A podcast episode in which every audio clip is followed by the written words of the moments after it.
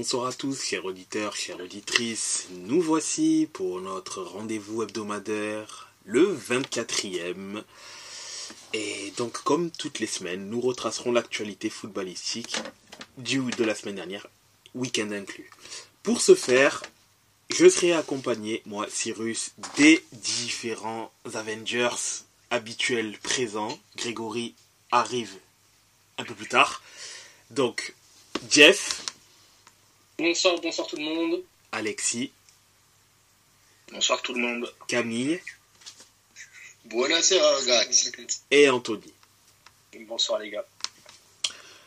Donc, euh, ce soir, on a décidé de faire faux bond à la France et de parler en premier de notre bonne vieille Serie A où, euh, bien évidemment, les résultats ont été euh, divers et certains sont contents, d'autres un peu moins et euh, on va savoir cela pourquoi. Donc, nos spécialistes Serie A, que s'est-il passé cette semaine et plutôt ce week-end? Je pense que Jeff a un pansement à enlever. N'est-ce pas Jeff?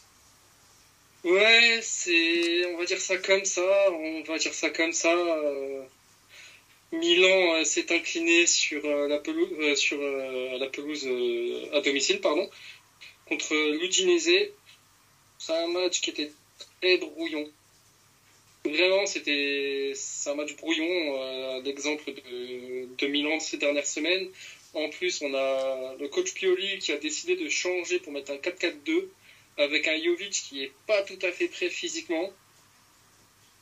Donc forcément, euh, déjà là, ça passe mal. T'as euh, enfin, Léo qui était sur l'aile gauche, mais un peu plus reculé qu'à l'habitude, avec euh, euh, Moussa de l'autre côté.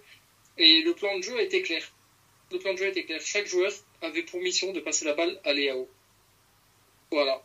C'est Léao qui doit, qui doit tout faire. Tout le monde, tous les joueurs euh, lui passer la balle et vas-y, démerde-toi, débrouille-toi, fais un miracle.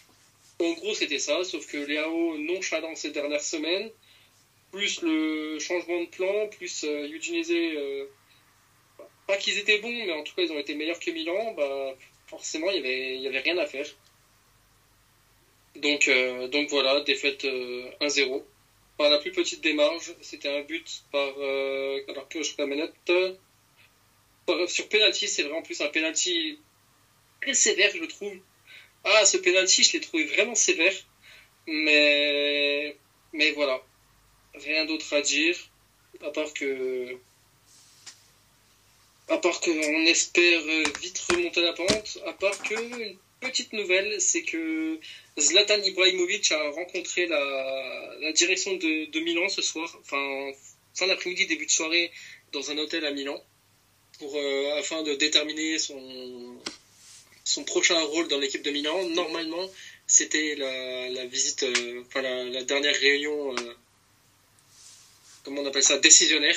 Et normalement, on devrait avoir, on devrait connaître la réponse de, de l'avenir de Zlatan dans les pro- prochaines heures, prochains jours. Voilà, c'est tout ce qu'il y a, qu'il y a à dire. C'est pas l'avenir qui décide de Zlatan, c'est Zlatan qui décide de l'avenir. Totalement, c'est totalement ça. Mon cher Cyrus, est-ce que tu veux euh, passer sur euh, l'Inter ou tu me laisses la main du coup? Oui, je vais quand même euh, parler de, de l'Inter Milan. C'était euh, l'un des, si ce n'est le gros match de la dernière journée. L'Inter, euh, enfin l'Inter contre l'Atalanta pour le coup. Et euh, bon, l'Inter a, réussi à faire le job, à ne pas perdre et à même à même gagner ce, ce match-là. Bon, il y a eu de la casse avec euh, la perte euh, en première mi-temps de Pavard malheureusement qui risque de ne pas être présent pendant plusieurs mois, puisque au moins normalement deux, ça devrait être autour de deux mois d'indisponibilité. Il reviendrait début janvier, donc en parenthèse à la reprise suite à sa blessure euh, au genou.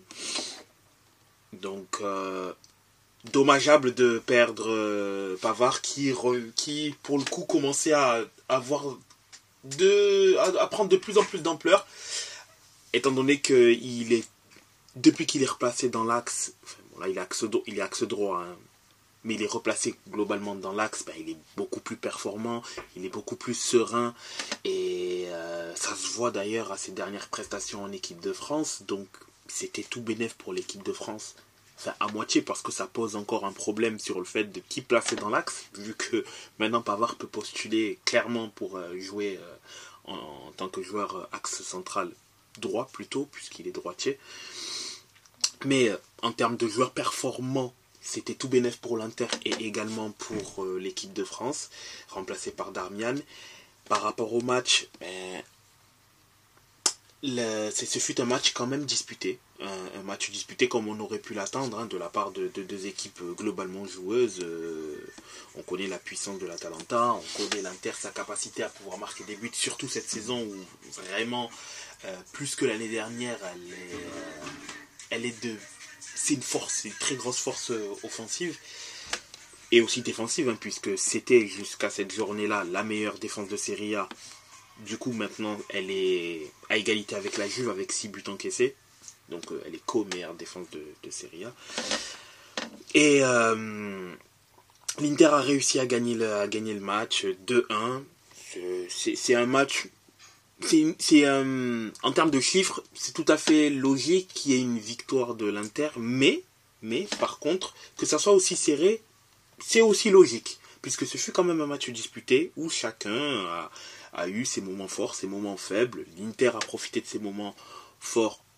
Atalanta a aussi profité de ses moments forts. Les gardiens ont également fait le travail. Donc, bien que je mets un bémol sur Barella qui est moins performant, Vraiment, en ce moment, ça fait plusieurs, plusieurs matchs où il est moins performant. Ça se ressent. Fratesi, lorsqu'il rentre, il est plus. Je le trouve, pour, moi, hein, plus, plus incisif, plus volontaire offensivement. Cette volonté de vouloir créer quelque chose et je, vraiment, aujourd'hui, pour moi, Barella doit faire un tour sur le temps. Et vous savez que moi, je suis un pro Barella. Pour moi, Barella doit faire un tour sur le banc et que Fratesi prenne sa place pour au moins quelques matchs, le temps qu'il se remette le cerveau à l'endroit et que il remontre du moins pourquoi c'est un joueur de classe mondiale, pourquoi c'est un mec qui est classé parmi les joueurs euh, nominés au Ballon d'Or parce que là pour l'instant son début de saison n'est pas très bon. Il n'est pas très bon. Je suis content qu'Aslani également continue à, avoir du temps de jeu. C'est très bien. Je trouve qu'il mérite aussi d'avoir plus de temps de jeu pour grandir. C'est un, jeune Albanais qui a énormément de talent euh, dans les pieds et qui mérite de, pouvoir jouer euh, plus longtemps. Euh, à part cela, ben, l'Inter est toujours leader à gagner, donc est toujours leader ça fait pas, pas c'est pas un clean sheet, c'est pas grave, ça peut arriver qu'il y a des fois la, défense prend un but. D'ailleurs, euh, très intéressant euh, Skamaka, j'espère qu'il continuera comme ça, si ça peut lui permettre de, de pouvoir reprendre confiance et qu'en sélection du moins il euh, y, ait, une incidence, tant mieux pour lui. Oui Camille, tu voulais dire quelque chose? Oui, je voulais rebondir sur Pavard qu'on passe à autre chose. Tu parles de sa place en tant que défenseur central, mais il n'a jamais eu ni euh, la volonté, ni euh, les stats, ou bien les capacités de jouer en tant que latéral. Parce que quand on regarde les stats de Pavard sur toute sa carrière, que ce soit au Bayern ou à, ou Stuttgart, mhm. c'est un mec qui n'a jamais vraiment beaucoup marqué, et c'est un mec qui n'a jamais vraiment euh, fait beaucoup de passes décisives. Oui, oui. En presque 300 matchs, il est à 15 buts et 14, 14 passes décisives.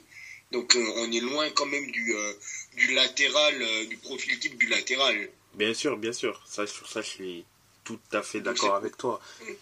Donc c'est pour ça, il, il, est juste en fait à son poste là. Oui, c'est ça, exactement ça. C'est ça. Il, est à son poste, il est fait pour jouer en tant que défenseur central dans une défense soit à 2, soit à 3. Moi perso, je le préfère, je le préfère dans une défense à 3 parce que dans une défense à 2, je trouve qu'il est trop brouillon quand même pour, euh, pour évoluer dans une défense à 2, mais je trouve que cette défense à 3 euh, que, vous avez euh, régulièrement et qui est parfait pour lui, c'est vraiment le, meilleur système pour Benjamin Parard. Et donc évidemment que personnellement, en tant que Juventino, je je suis bien content qu'il ne soit pas là, mais j'espère quand même qu'il va vite se remettre pour le bien de l'équipe de France. Oui, donc le prochain rassemblement, quoi qu'il arrive, il n'y sera pas, c'est impossible. C'est voilà, ce sera en 2024 qu'on devrait normalement le revoir. Et oui, c'est vrai, tout à fait d'accord avec toi, hein, Camille. Hein. il enfin, je, moi, je le vois comme un. Si entre parenthèses, on le voit comme un latéral, moi, je le vois comme euh, un Danilo D'Ambrosio, mais en moins, mais en ayant encore moins de d'appétence offensive. Oui, il a des coups d'éclat c'est ça le truc, c'est que oui, il a des coups d'éclat en tant que latéral. Bien évidemment, on les connaît tous. Mais évidemment qu'il n'a pas du tout le jeu d'un latéral. Parfois, il y a des défenseurs qui sont plus axés défensifs qu'offensifs. Je, parle d'un, ouais, comme d'un Danilo D'Ambrosio ou un Lichtsteiner, bien qu'ils étaient capables de pouvoir apporter offensivement. Attention, ça ne pas Mais on, euh, à la rigueur, je le comparerais euh, justement à un autre Danilo, le Danilo Louis oui. qui à la Juve, euh, pour moi, c'est un petit peu le même profil. C'est ça, c'est ça. Des défenseurs qui sont qui remplissent leur fonction première, défendre.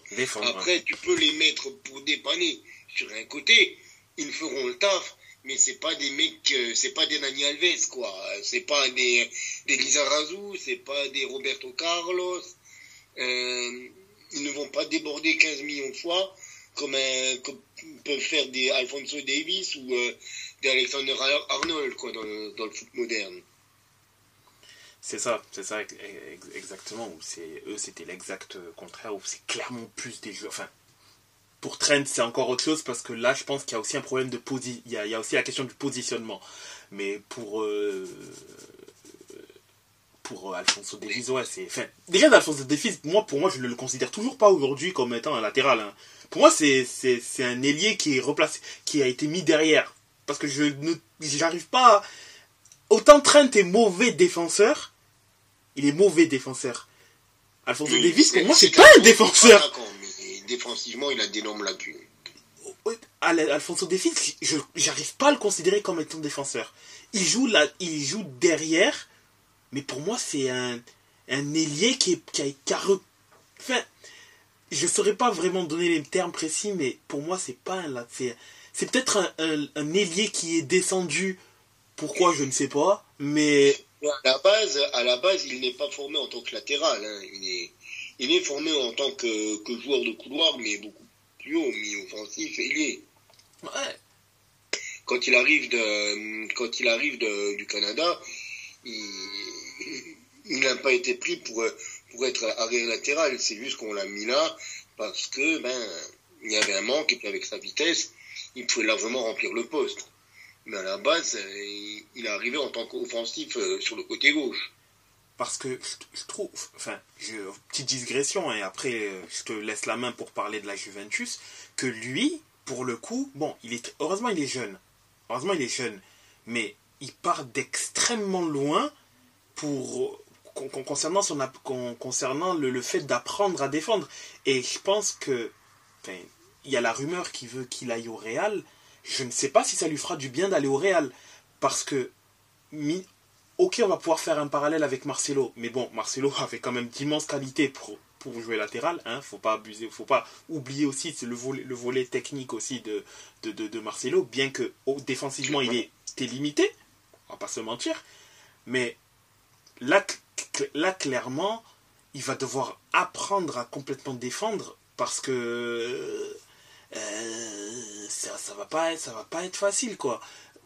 Je, je trouve pas que depuis son, depuis depuis qu'il a explosé, on va dire allez en 2020 jusqu'à aujourd'hui, il est tout, il, a les mêmes qualités, il est très rapide, euh, percutant, euh, contre-attaquant, très fort, très bon contre-attaquant, mais défensivement, je sais pas s'il y a eu ne serait-ce que l'once d'un progrès. Et je pense que pour l'instant, il joue sur peut-être c'est un peu trop sur ses qualités physiques pour donner l'impression qu'il sait défendre. Et ça, malheureusement, quand il grandira, ben, il ne pourra pas avoir tout le temps cette vitesse-là, cette vitesse de pointe-là. Et c'est son intelligence défensive qui fera que il pourra parfois euh, se sortir de certaines situations sinueuses. Et au Real, bien qu'il sera dans, bien qu'il serait, bon, Bayern c'est aussi le cas, dans une équipe dominatrice, ben, je trouve que ça reste un point faible parce que tu sais que tu peux le cibler, lui. il aura des trous de, il aura des trous, ou peut-être il sera un peu trop, beaucoup trop haut. Enfin, il est plus sujet à, je trouve qu'il est plus sujet à des sauts de concentration. euh. Après, les latéraux au, au Real, surtout les latéraux gauche, ça a rarement été des mecs très défensifs. Oui, oui, Quand tu regardes, euh, moi, d'aussi loin que je me, je me souvienne, on va commencer par Roberto Carlos, en passant par les Coentrao, euh, Marcelo, maintenant même un, Ferland Mendy. Bon, euh, c'est pas des garçons qui sont là en premier lieu pour leur, pour leur qualité défensive. bien sûr. Alors après, on peut me parler d'un, comment il s'appelle, euh, le défenseur espagnol, euh, Fran actuellement, Garcia Fran Garcia. Mhm. Mais bon, euh, sans vouloir manquer de, euh, sans vouloir lui manquer de respect, pour l'instant, il ne montre pas le, le niveau Real Madrid. Ouais. Après bon, je pense qu'il est un peu, je pense qu'il est encore un peu tendre pour cette année. Voilà, il est, il est frais encore. Ouais, c'est ça, exactement. Un peu trop frais. Et Ferland, lui, c'est plus ses blessures. Mais bon, Voilà, bon, exactement. bon, voilà.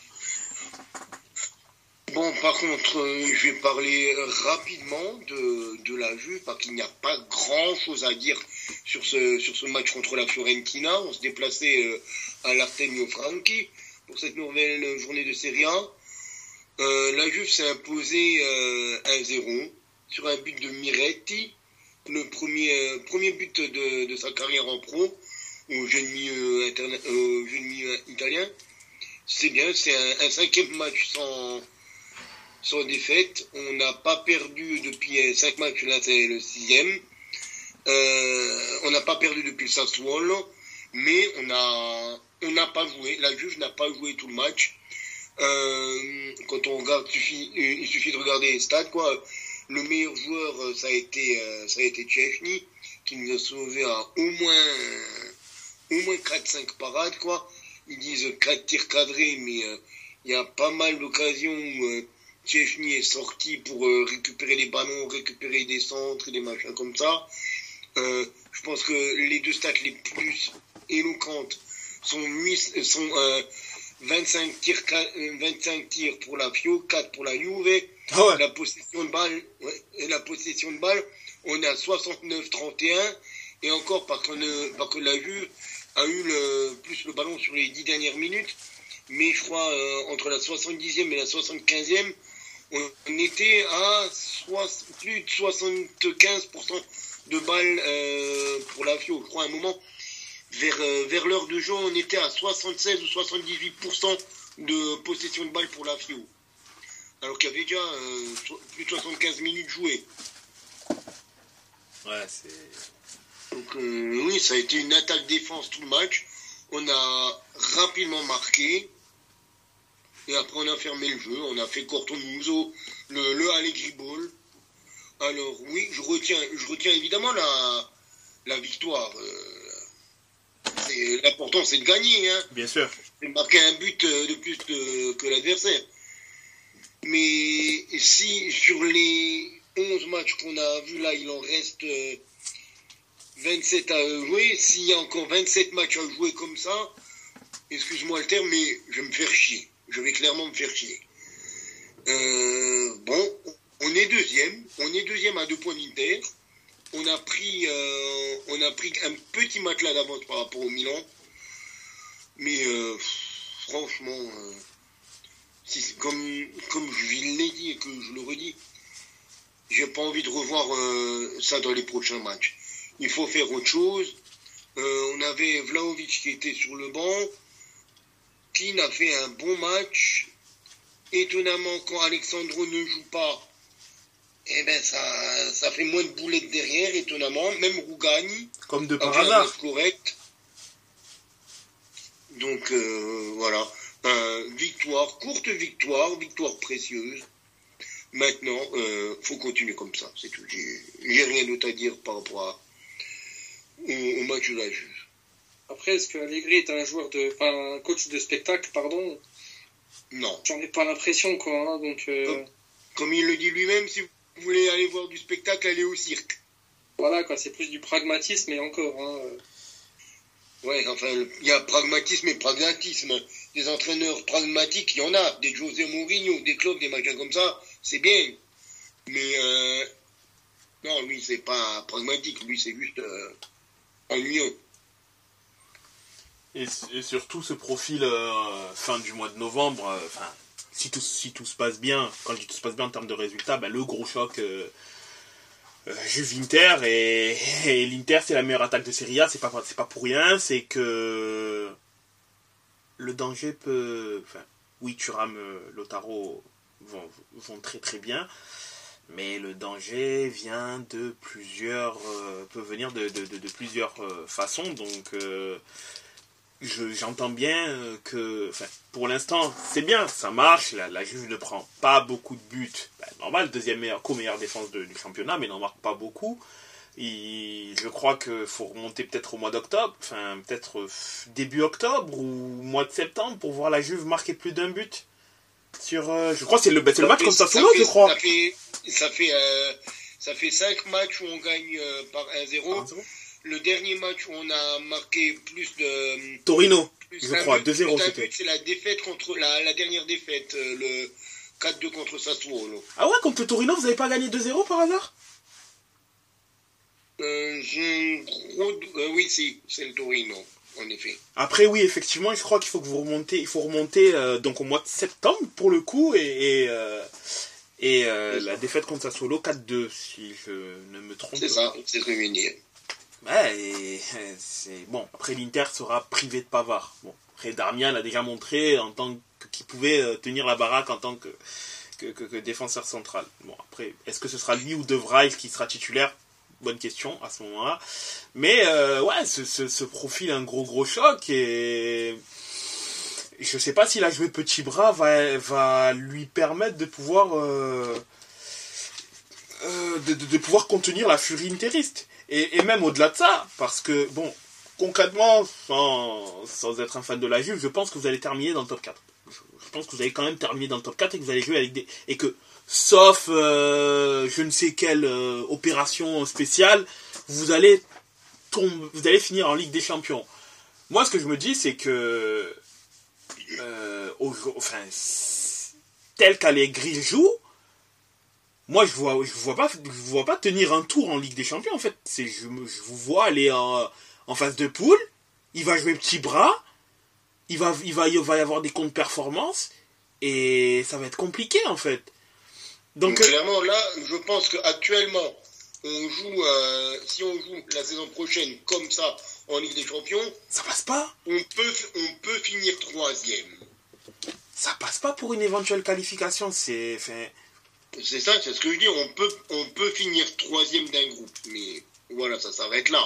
Ah oui, parce qu'autant en Serie A, oui, ça peut, ça pourra le faire. Euh, enfin, la Juve, euh, pas de problème là-dessus. La Juve peut euh, faire une, saison où dans le jeu c'est assez médiocre, mais avoir une certaine constance en termes de résultats.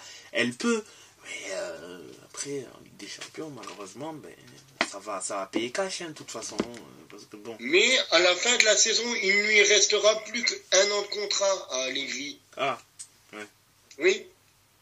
Donc, euh, justement, on peut peut-être avoir un autre coach après la saison prochaine si on arrive à négocier sa dernière année de contrat, mais il ne partira pas. Clairement, faut pas, faut pas se, euh, se voiler la face il ne partira pas, il restera jusqu'à son dernier jour. Et euh, ça sera, euh, quand il faudra le mettre dehors, quoi, vraiment un, un coup de pied au derrière, pour qu'il parte, quoi, euh, le dernier jour, pour qu'il vive son bureau au G-Stadium. C'est ça, c'est ça, en, en, effet. Mais bon. Et le problème qu'il y a, c'est, tu l'as souligné, c'est que on ne marque pas énormément. nos deux meilleurs buteurs sont à 4 buts c'est Chiesa et Vlaovic. Ouais. Et euh, la petite information quand même aussi, c'est que pour le, le, prochain match, on n'aura pas Adrien Rabiot qui a euh, attrapé trop de, de cartons jaunes. Et il sautera contre le Cagliari, et, mais il sera là contre vous. Pour un Cavallo Pazzo. Sinon, euh, j'ai regardé, il y a un truc qui m'a interpellé un petit peu. C'est euh, que Frosinone, l'ancien club de Fabio Grosso, euh, est en milieu de terrain, en milieu de terrain, en milieu de tableau, au milieu de tableau de Serie A. Et quand on voit euh, dans quelle galère il est allé s'ouvrir à Lyon, je me dis, pauvre garçon, il aurait mieux fait de rester à Frosinone en fait. oui, c'est vrai que. D'ailleurs, Frosinone qui vient de, de gagner d'ailleurs. Ben oui, c'est pour ça ils, se sont imposés. Mm, mm, contre, contre Empoli. D'ailleurs, ils se maintiennent très bien dans le, bah, dans, le milieu de tableau. Euh, là où, là où c'est un peu compliqué en ce moment. Bon, on va pas tirer de conclusion, hein. on est qu'à la 11e journée, mais c'est un peu plus compliqué pour eux.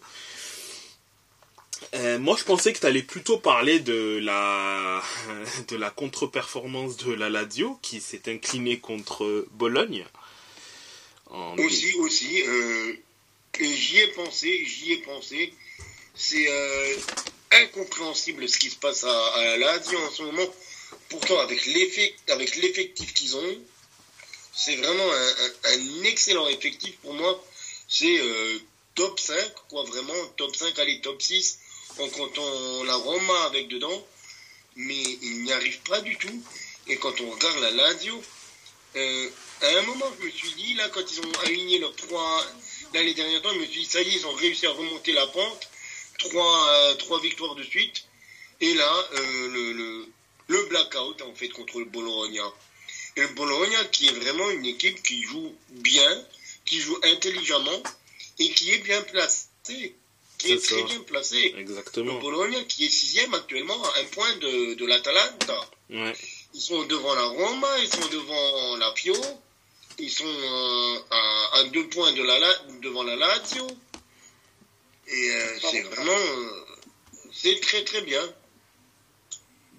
Donc c'est une, très belle équipe en ce moment, emmenée par son, son buteur Ferguson. Mais euh, c'est une belle équipe. Il y a quelques noms quoi, pour, euh, pour les gens qui, qui, suivent un petit peu les, le football, euh, on va dire, global, avec du Stéphane Poch qui est à Offenheim, avec Riccardo Orsolini qui est international, avec l'ancien du Bayern Zirkzee, avec Remo Freuler qui était avant à, à l'Atalanta c'est une belle équipe. C'est une équipe, hein. je ne vais pas me répéter comme à chaque fois une équipe à suivre, mais euh, pour les gens qui ont du temps, il euh, faut regarder ce genre d'équipe. A contrario, ben, tu as l'AS Roma qui euh, a mal, enfin, mal commencé. Oui, mal parce, qu'elle a, parce que Lukaku a raté son, a raté son penalty en tout début de match, qui a, qui a d'ailleurs concédé l'ouverture du score, mais qui a, je sais pas si c'est miraculeusement, parce que c'est, ça s'est quand même fait, euh, sur, c'est sur le gang hein, qu'ils ont égalisé et marqué. Ah et du moins marqué le but de la victoire par Lukaku, du coup, qui a pris un carton jaune, logique, il a enlevé son maillot.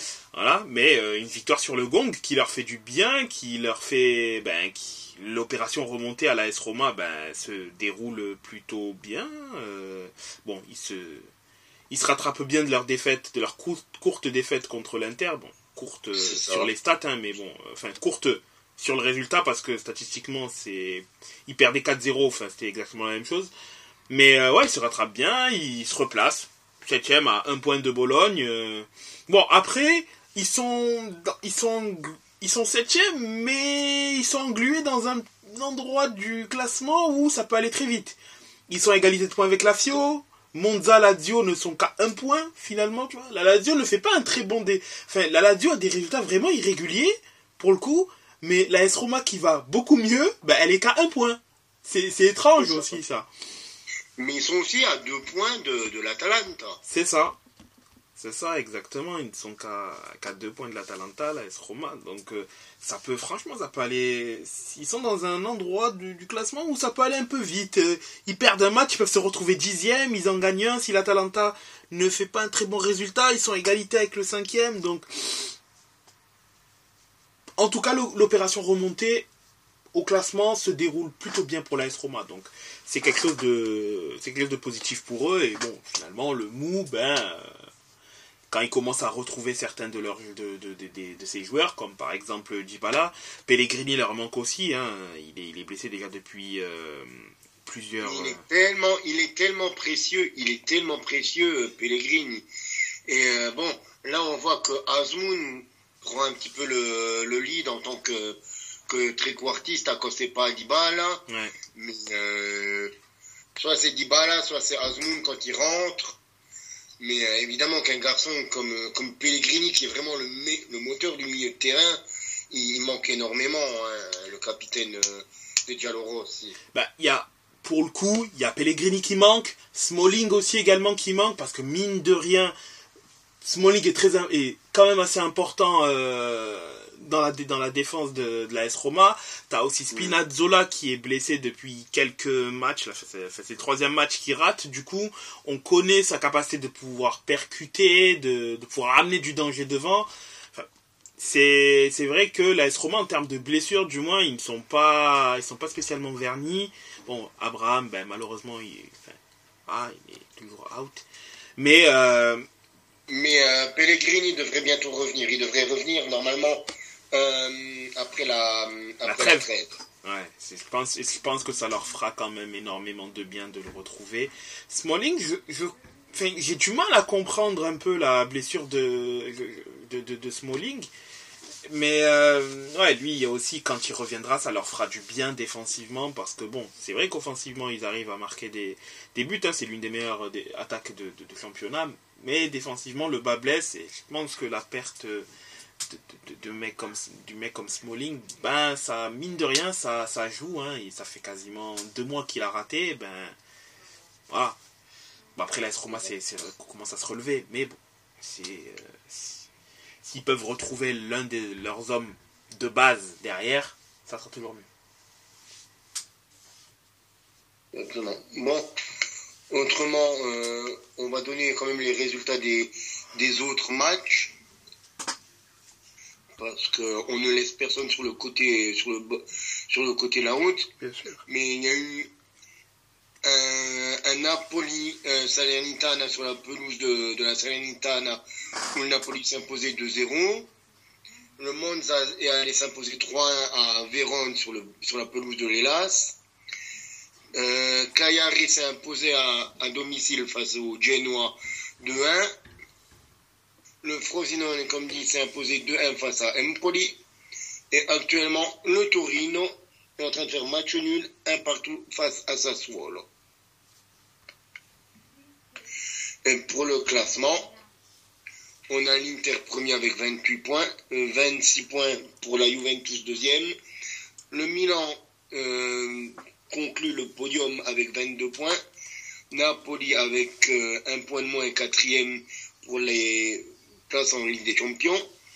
L'Atalanta est cinquième avec 19 points, puis suivent le Bologna, la Roma est septième, la Fio huitième, Monza neuvième, la Lazio dixième, onzième place pour le Frosinone, le douzième est Lecce, le treizième le Torino, qui est en train de faire match nul face au Sassuolo qui le suit au classement, le Genoa est quinzième, l'Udinese est seizième, le premier non relégué est Cagliari, et les trois qui sont dans la charrette actuellement, c'est l'Elas Vérone à un point de Cagliari, Empoli et Salernitana ferment la marche.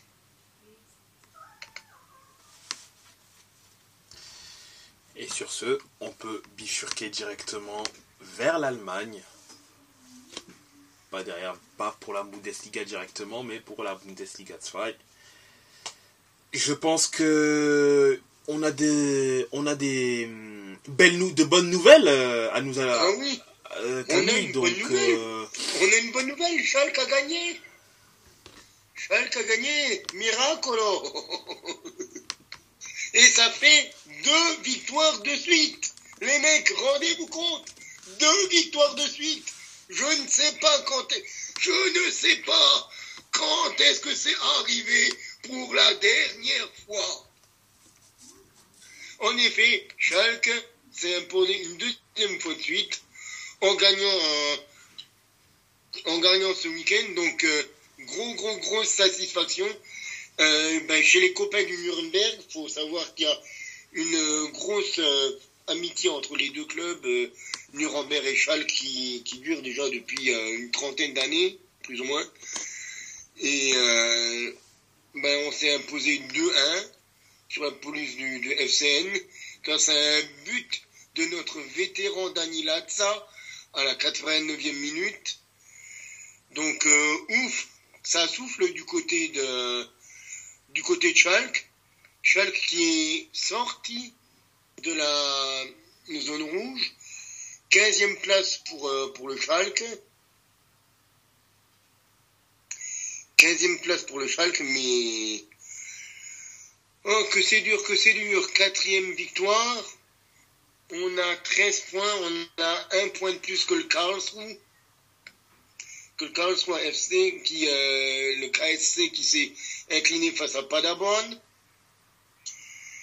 Et euh, en haut du classement, par contre, on a toujours encore un cavalier seul. Hein, c'est Zang Pauli. Zang Pauli qui, qui est toujours encore invaincu. Qui, qui s'est imposé 2-0 euh, sur la pelouse d'Elvasberg. J'aimerais bien aller voir des matchs d'Elvasberg, mais malheureusement, leurs équipes ne, ne me répondent pas, leurs euh, contacts ne, ne, me répondent pas. Donc, euh, bon, dommage pour, euh, pour le live, quoi. Mais bon, on, on essaie, on continue de, de voir. Du côté de, de l'autre équipe de Hambourg, le ASV, le Hambourg Sportverein, qui s'est imposé 2-0 face à Magdebourg à domicile. Donc c'est toujours encore les deux équipes de Hambourg qui dominent le classement. Pour les autres résultats, quand même, on a Düsseldorf qui s'est incliné à domicile face à Wiesbaden. On a Greuther Fürth qui allait gagner 2-0 à Kaiserslautern. Osnabrück a fait match nul à domicile contre le Holstein Kiel un partout. Hanovre, euh, qui est troisième actuellement, s'est imposé face à l'Eintracht Brunswick, ou Braunschweig, si on lit en allemand. Et il y a eu un petit 0-0 entre le Hansa Rostock et le Hertha Berlin. Donc, comme dit, les actuels leaders du championnat, c'est Zang Paoli et Hambourg, les deux équipes de, de Hambourg. Zang Paoli étant leader avec 26 points et Hambourg suivant à 2 points. Derrière, le Hanovre est troisième à égalité de points avec Düsseldorf, mais avec une différence de but de 1 point. De, de 1 but, pardon. Euh, Holstein Kiel est cinquième, puis Fürth, Kaiserslautern, Wiesbaden, Paderborn, Elversberg, Nuremberg. On a quand même 8, 6 euh, équipes à 18 points, où tout se joue juste à la différence de but. Le Hertha est 12e avec 16 points. Magdebourg et Hansa Rostock ont, et Schalke ont 13 points, donc les 13e, 14e, 15e. Le 16e Karlsruhe qui est barragiste à 12 points. Osnabrück et Braunschweig sont déjà un petit peu décrochés malheureusement avec 7 points et 5 points pour les deux derniers.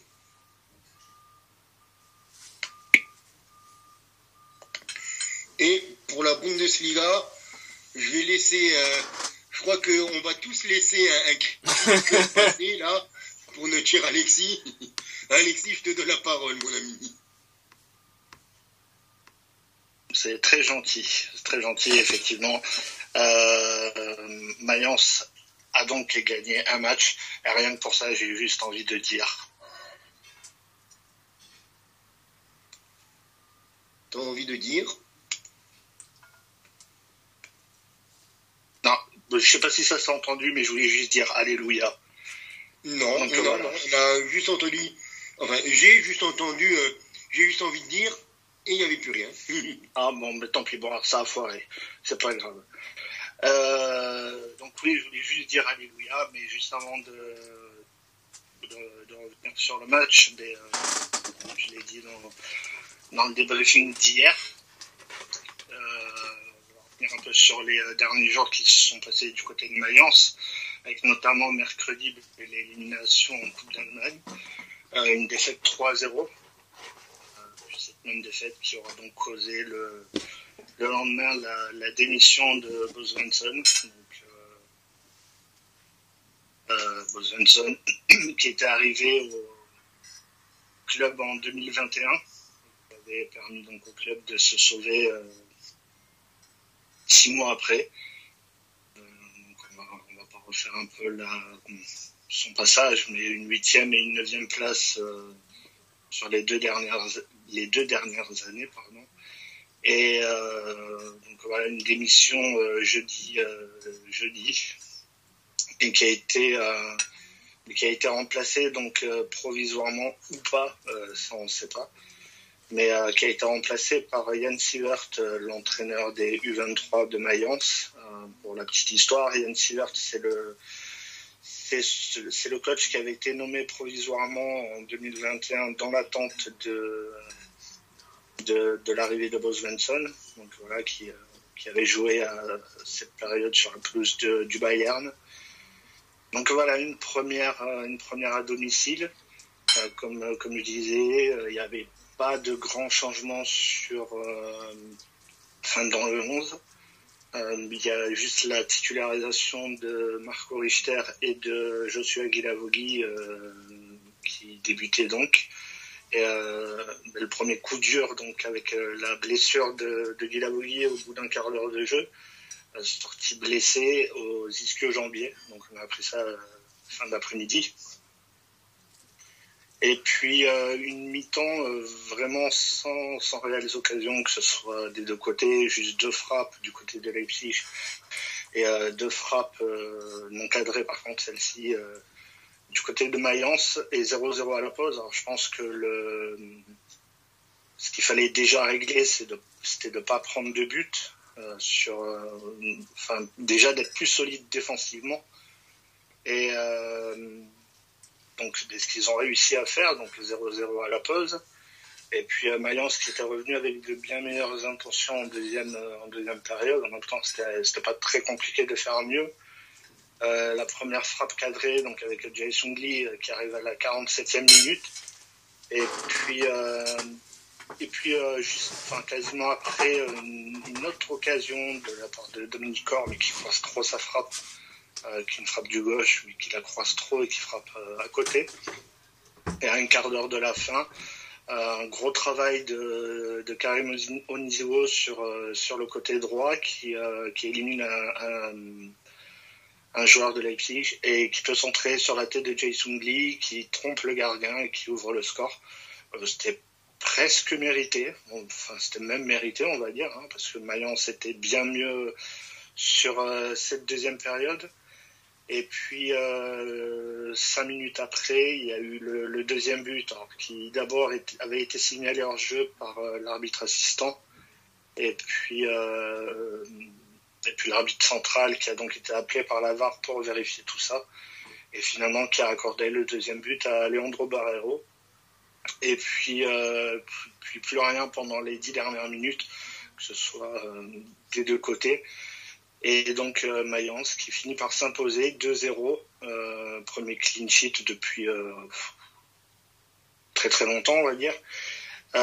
et donc ben, la, pour la première de Jan Sivert à domicile, Mayence donc qui s'impose et euh, première victoire depuis euh, depuis le 22 avril, 21 avril, le 22 avril, je sais plus, et une victoire face au Bayern Munich. Donc ça faisait six mois qu'on attendait cette victoire. Faisait peut-être un peu moins qu'on attendait les buts, mais euh, vraiment la victoire qui fait euh, qui fait énormément de bien, comme on dit, peut-être une victoire référence. Euh, maintenant, il faudra faudra confirmer tout ça la semaine prochaine sur sur la pelouse de Darmstadt. Donc au classement, ben, euh, Mayence qui, euh, qui, gagne, une place et qui profite euh, justement du, match nul de Cologne contre Augsbourg et qui est donc, qui est donc 17e. C'est c'est déjà ça de gagner parce que ça, même si, si, au niveau du maintien on est encore très loin de, la fin de saison, mais au niveau du maintien, ben, c'est encore c'est encore très jouable. Voilà à peu près ce que je pouvais dire sur, euh, sur ce match. Ouais. Moi, j'ai regardé un match, mais euh, c'était beau. C'était euh, certainement moins guerrier que ton match à toi, Alexis. Mais c'était le Offenheim-Leverkusen. À un moment, je me suis dit que ce Leverkusen-là pouvait, pouvait chuter, pouvait, euh, pouvait se prendre les pieds dans le tapis. Parce que sur la première période, on a eu le Leverkusen qu'on a depuis un an avec Xavier Alonso. Une magnifique équipe avec ce premier but, euh, la combinaison entre Florian Wiatz et Boniface. Euh, qui fait un 1-2 avec l'attaquant nigérian qui lui remet dans la surface pour qu'il aille euh, conclure de près. C'est vraiment le, le symbole, quoi, le prototype quoi, des actions que, que veut dans son Leverkusen. Après le, le deuxième but de Grimaldo qui est propre aussi, juste avant la mi-temps. Et on a un Leverkusen au début qui, qui arrive à 2-0 à la pause. Je me dis, là, non, c'est bon, ils, sont en totale maîtrise. Et sur une erreur de Radeki, sur une, erreur de, relance après une dizaine de minutes en seconde période, l'erreur de Radeki et Stach euh, d'un lobe de 35 mètres, plus ou moins, qui remet l'équipe euh, de Offenheim dans un, dans un sens, puis Wout Weghorst deux minutes après, qui, euh, qui revient bien en Bundesliga depuis son, son retour de, de, Première Ligue, de Burnley, deux minutes après, et là, 2-2 en deux minutes. Je me suis dit, est-ce que ce Leverkusen-là peut se remettre dans, dans le chemin de la victoire, peut ne pas trembler? Eh ben oui, cette équipe de Leverkusen-là ne tremble pas. Elle ne tremble pas. Et on l'a vu avec Grimaldo qui s'offre un doublé. Et euh, à la 70e minute, un 3-2. Et il peut y avoir 4-2, 5-2 encore à la fin du match. Parce que euh, Leverkusen a encore continué à pousser. Mais franchement, c'est un magnifique match. Et Leverkusen mérite totalement d'être là où ils en sont actuellement. Pour moi, c'est un magnifique euh, leader du championnat. Bon, on n'est qu'à 10 journées. On connaît les Leverkusen, c'est Leverkusen, Viskusen, tout ce que vous voulez. Le club qui joue toujours bien mais qui ne gagne jamais. Mais actuellement, moi, sur les 10 premières journées du championnat, j'en ai déjà regardé quelques-uns des matchs de Leverkusen et c'est un véritable plaisir de les regarder. Là, je me suis dit, Là, ils ont peut-être aussi un match référence, pas au niveau de, du jeu, de la qualité du jeu. Mais se faire rejoindre comme ça deux minutes, en deux minutes et réussir à gagner, je me suis dit, là, c'est peut-être ce genre de match-là qui est, euh, en italien, on dit da scudetto. C'est le match qui est vraiment, euh, c'est un match de champion. C'est le, le genre de match de champion. Je me dis, là, ils peuvent peut-être avoir fait quelque chose. Et si ça tient encore euh, contre les gros, je ne mettrai pas ma pièce sur le fait qu'il ne soit pas champion en, fin de saison, s'il continue comme ça. Par contre, il y a une équipe qui est vraiment, ça me fatigue. C'est, enfin, je suis désolé pour eux. C'est l'Union Berlin. L'Union Berlin, encore une défaite et une claque une claque contre, contre, contre Francfort 3-0. Alors que ben, ils ont tiré, ils ont, ils ont, beaucoup plus tiré. Mais euh, Francfort a été clinique. Francfort a tiré 4 fois. Ils ont gagné 3-0, les mecs. Ils ont tiré 3 fois au but. C'est 3 fois dedans. Alors après, comme euh, je l'avais partagé sur les réseaux sociaux, est-ce que c'est l'effet Bonucci? Oui, je n'en démords pas, je sais, Anis, que tu euh, râles un petit peu quand je dis ça, mais je suis désolé. Le mec arrivé le 1er septembre, et la dernière victoire de l'Union de Berlin, c'est fin août. Donc au bout d'un moment, tu peux m'expliquer ça par A plus B, ils n'ont pas gagné depuis que ce mec a rejoint le club. Mais euh, franchement, c'est là qu'on se dit, ils, ils auraient pas dû en fait jouer en Ligue des Champions. C'est là que je me dis, ils auraient presque dû en fait être euh, être cinquième et puis aller en Europa League. Là, je pense qu'ils auraient pu faire quelque chose parce que ça leur coûte trop. La, la Champions League a marqué trop haute. Et de l'autre côté, ça leur coûte trop au niveau des forces, au niveau de, de la dépense, au niveau du niveau. Et puis, il n'y a, y a plus rien. Il n'y a plus rien dans les chaussettes du côté de l'Union Berlin. Alors, Urs est encore bien droit dans ses bottes et encore euh, soutenu par les joueurs et, la présidence. Mais ça va commencer à rouler un petit peu dans les brancards du côté de l'Altenförsterei. Contrairement à Lens, où la Ligue des Champions a complètement euh, fait démarrer leur saison. L'autre match de fou aussi, c'était euh, c'était le Fribourg-Gladbach. Fribourg-Gladbach, encore un, match euh, typique de Bundesliga, un 3-3, où Fribourg est allé décrocher son, match nul à la 96e minute. Mais euh, encore un gros match de, de avec d'anciens joueurs de, de notre bonne vieille Ligue 1 avec euh, l'ancien René, avec Pléa, l'ancien Niçois et, Lyonnais, avec d'autres noms qu'on connaît, comme un Julian Weigel, qui est notamment passé par Dortmund, qui est passé par le Benfica, et le plus italien des Allemands, ou le plus allemand des Italiens, Vincenzo Griffo, qui, allait marquer le penalty à la 96e. Bon, et puis bon, il y avait Classica, est-ce qu'il y a quelque chose à dire sur le Classica vraiment? Euh, À part que le Bayern a roulé sur Dortmund. Au bout de 9 minutes, il y avait déjà 2-0. Sur la première occasion, corner, corner, tête d'Upamecano, but. Au bout de 4 minutes, c'est bon, le Dortmund était déjà mené. Et pourtant, ils n'ont pas été euh, dégueulasses en première période dans le jeu, en tout cas Dortmund. Mais euh, ils sont pris deux, euh, deux estocades dès le départ. Upamecano quatrième, Harry Kane à neuvième, et le match était déjà plié. Donc euh, on peut me dire oui, ils ont bien joué, machin truc. Évidemment qu'ils ont bien joué. Ils ont eu même euh, quelques occasions, quelques situations. Mais il y a une stat pour moi qui identifie totalement le, la physionomie de ce match, c'est les tirs cadrés. Les tirs et les tirs cadrés. Dortmund a tiré 15 fois au but. Ils ont tiré une fois plus qu'au but que le Bayern. Le Bayern en a fait 14. Le Dortmund a tiré une fois au but, 8 pour le Bayern.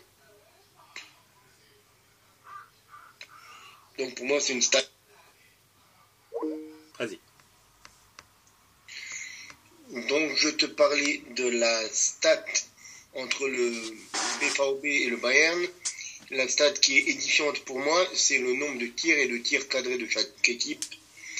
On a 15 tirs pour le BVB et, 15, et 14 pour le Bayern. Et euh, le Bayern a tiré 8 fois au but, tandis que euh, Dortmund n'a tiré qu'une seule fois sur ses 15 tirs cadrés. Donc euh, après, faut pas s'étonner qu'il y ait eu un 4-0 sur les 8 frappes sur les 8 frappes cadrées, il y en a la moitié qui sont rentrées, tandis que bah, Dortmund n'a tiré qu'une seule fois au but du Bayern et puis Ulreich c'est Neuer s'est imposé. Donc le Bayern a totalement appris dominé son Classica et euh, ça fait une onzième victoire consécutive pour, euh, pour le Bayern face à Dortmund.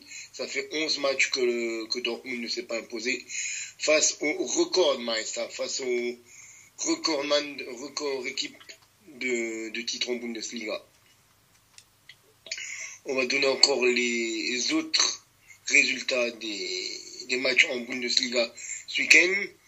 Il y a Bochum qui s'est imposé pour la première fois de la saison en allant décrocher une première victoire sur la pelouse de Darmstadt.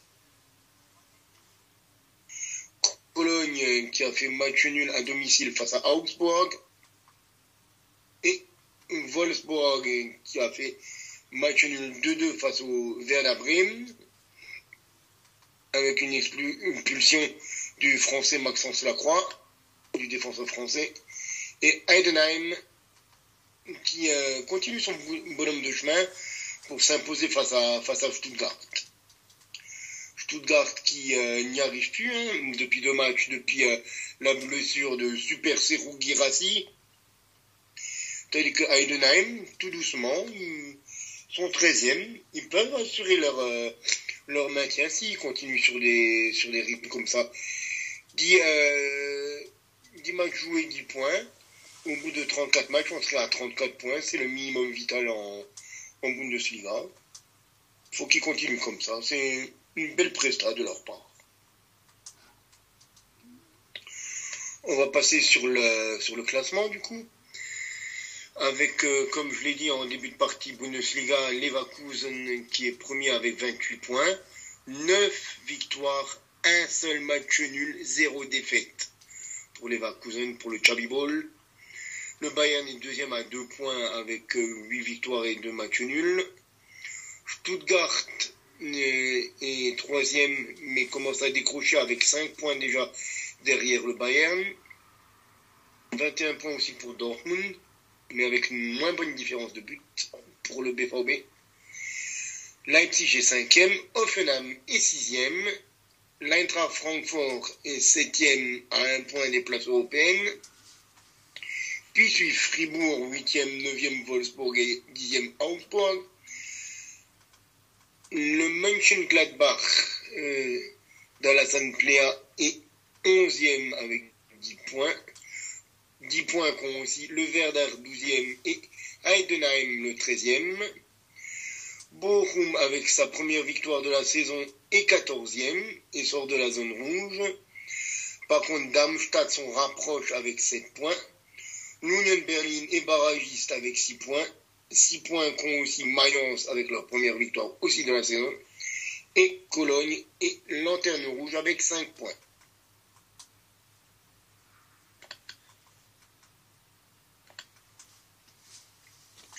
Messieurs, quel championnat voulez-vous débriefer maintenant? Alors pour laisser la la voix à Grégory, on peut aller au Portugal, cette fois-ci. Salut les gars. Dernier mot, Jean-Pierre? C'est mon dernier mot. C'est notre ultime bafouille. salut les gars, salut tout le monde, boa noite. Alors pour la dixième journée euh, de la Liga Portugal, je vais vous débriefer le match de Porto qui recevait l'équipe euh, d'Estoril au Stadio do Dragão. Eh ben les gars, je peux vous dire un truc. Je suis déçu, déçu. Ça aurait dû être une balade pour les hommes de Conceição qui étaient face au dernier du classement. Et malgré les 65% de possession euh, de Porto euh, pendant tout le match, Porto n'a jamais réussi à trouver la faille. Ça construit, ça casse des lignes, au final, toujours pas de but. Sixième minute de jeu, faute dans la surface de Porto. Le numéro 5 d'Estoril qui pousse Eustachio. Une faute, euh, assez franche, il n'y a pas à discuter, penalty. Taremi prend le, ballon pour tirer le penalty. Il se place, il prend son élan, tire sur le côté gauche du gardien. Et le gardien, il la sort d'une plaquette. Et ben pour moi, c'est le seul meilleur moment du match de Taremi. Pour moi, Taremi, en ce moment-là, euh, depuis euh, les plusieurs euh, médias là qu'on entend parler, comme quoi il, fait sur le départ, bah, je pense que Taremi, il a, il a la tête déjà au mercato, il est plus, il est plus à Porto pour moi. Estoril, il joue les contres avec un bloc défensif un bloc défensif assez bas. Mais malgré tout, ils arrivent quand même à se procurer quelques petites occasions. Comme à la 22e minute, avec une attaque sur le flanc droit amenée par euh, Guitane, numéro 10, et frappé par Gomez, le numéro 21 d'Estoril. Il sera sorti par un arrêt réflexe de Diogo Costa. La première mi-temps, est dominée par euh, Porto qui a la possession, mais comme je vous ai dit au début, euh, ça marche pas. Ça marche pas, c'est ça passe pas. Début de deuxième mi-temps. Pour moi, euh, si j'aurais un truc à dire, c'est on prend les mêmes et on recommence. hein. Pas de gros changements, à part on voit de plus en plus Francisco Conceição qui prend les choses en main sur le flanc droit. Ça, ce petit là de 20 ans, franchement, euh, il est assez impressionnant quand, quand il s'y met. Il est rapide, il est technique, et tu as l'impression que chaque match pour lui c'est une évolution, donc euh, il est franchement il est, il est, il est à suivre. Est-ce que c'est le fils du coach? Exactement. J'ai. Et franchement, euh, bah, tu sais, il a fait plusieurs, euh, il fait plusieurs. Il était à Porto, après il est parti à l'Ajax, après je sais pas, ils ont fait un micmac, ils ont fait. euh, et là, du coup, il est de nouveau à Porto. Et là, franchement, cette année, je trouve qu'il commence bien, bien le, championnat. Donc, on va voir ce que ça va donner tout le long de la saison, on verra bien. Mais bon, il a, il a, il a 20 ans, je pense que ça, il continue comme ça, ça risque d'être un, un futur frac euh, du Portugal. Bon, et puis euh, après tout ça, là, arrive la 75e minute. Et ce qui devait arriver arriva. Hein. Tacle de David Carmo sur euh, Martin de Estoril. Juste devant la, surface. Faute. Le coup franc, il a été tiré par euh, Holzgroove. Qui va la garer bah, en pleine lucarne. Et but pour Estoril, 1-0. Voilà, à partir de là, euh, pour moi, j'ai compris que le match, il était plié. 1-0, tu te prends 1-0, t'arrives pas, à- pas à, imposer ta domination, en fait, sur, euh, sur tout le match, parce que du début à la fin, Porto, il domine, il domine, il domine, mais arrivé derrière les, au dernier mètre, euh, ils n'arrivent pas, ils arrivent pas à planter, quoi, ça passe pas, il y a rien. Il y a des tentatives. En fin de première mi-temps, t'as eu, euh, une action avec euh, Taremi. euh, si je me trompe pas, je crois que c'était euh, c'était euh, pas Eustachio. Euh, je sais plus c'était quel attaquant. Mais en gros, euh, Taremi fait une frappe, ça passe entre les jambes d'un défenseur, puis c'est repris par l'autre attaquant qui la remet en plein sur la ligne. C'est sorti par euh, Estoril. Ils ont eu un petit peu un gros coup de chance quand même, mais bref, ça, ça veut pas rentrer quoi. Donc là, tu te dis, 75e minute, ils se prennent 1-0. Tu sais que Estoril, c'est incroyable. Ils sont, euh, ils sont à l'extérieur, c'est les derniers du championnat. Pour des scénarios comme ça, on en a déjà vu plein, mais tu te dis, ça va jamais arriver. Bah si, ça arrivé. Ils gardent le 1-0 jusqu'à jusqu'à la fin du match. C'est leur deuxième victoire à Estoril en 10 journées. Et fin du match, euh, coup de sifflet final. faut savoir que les joueurs de Porto, ils ont quitté la pelouse, mais en se faisant siffler par les supporters, mais vraiment, Il une ils grosse pas du tout. euh, ah, ils ont pas du tout, du tout euh, apprécié, surtout à domicile, tu vois, et puis contre les derniers du championnat. Donc ils sont sortis sur les sifflets, sous les sifflets. Et euh, c'est un peu énervant parce que tu te dis, euh, tu sais comment l'année dernière ça s'est fini. On a raté le titre euh, à cause de deux petits points euh, que Benfica avait de plus que nous. Et là tu te dis quand même, tu te dis bon bah pour moi c'était avant le début de match c'était trois points euh, easy quoi. Mais là, partir, euh, même pas avec un petit point de match nul, partir sur une défaite chez toi contre le dernier du, du championnat, c'est leur deuxième victoire depuis le début du championnat. Tu te dis, bon, ok, il va falloir faire beaucoup mieux et j'espère que ça va pas être les trois points qui vont manquer euh, à la fin du championnat. Comme on sait, à chaque fois, c'est toujours serré avec euh, Benfica, le Sporting, euh, Braga maintenant qui monte chaque jour. Tu dis j'espère, j'espère bien que ce soit pas les trois petits points qui vont nous manquer à la fin. On verra bien. Donc voilà. Euh, pour le reste des matchs, euh, on avait euh, Benfica qui se déplaçait à Chavez qui a gagné euh, 2-0 tranquillement. Et puis après, on a eu le petit festival de Braga qui a atomisé Portimonense 6 buts à 1, avec des buts de Horta, Diallo et Mouzrati. Mais surtout, comme je vous avais dit lundi dernier, je vous avais dit, j'avais parlé de Simon Bonza, je sais pas si vous vous rappelez. Oui.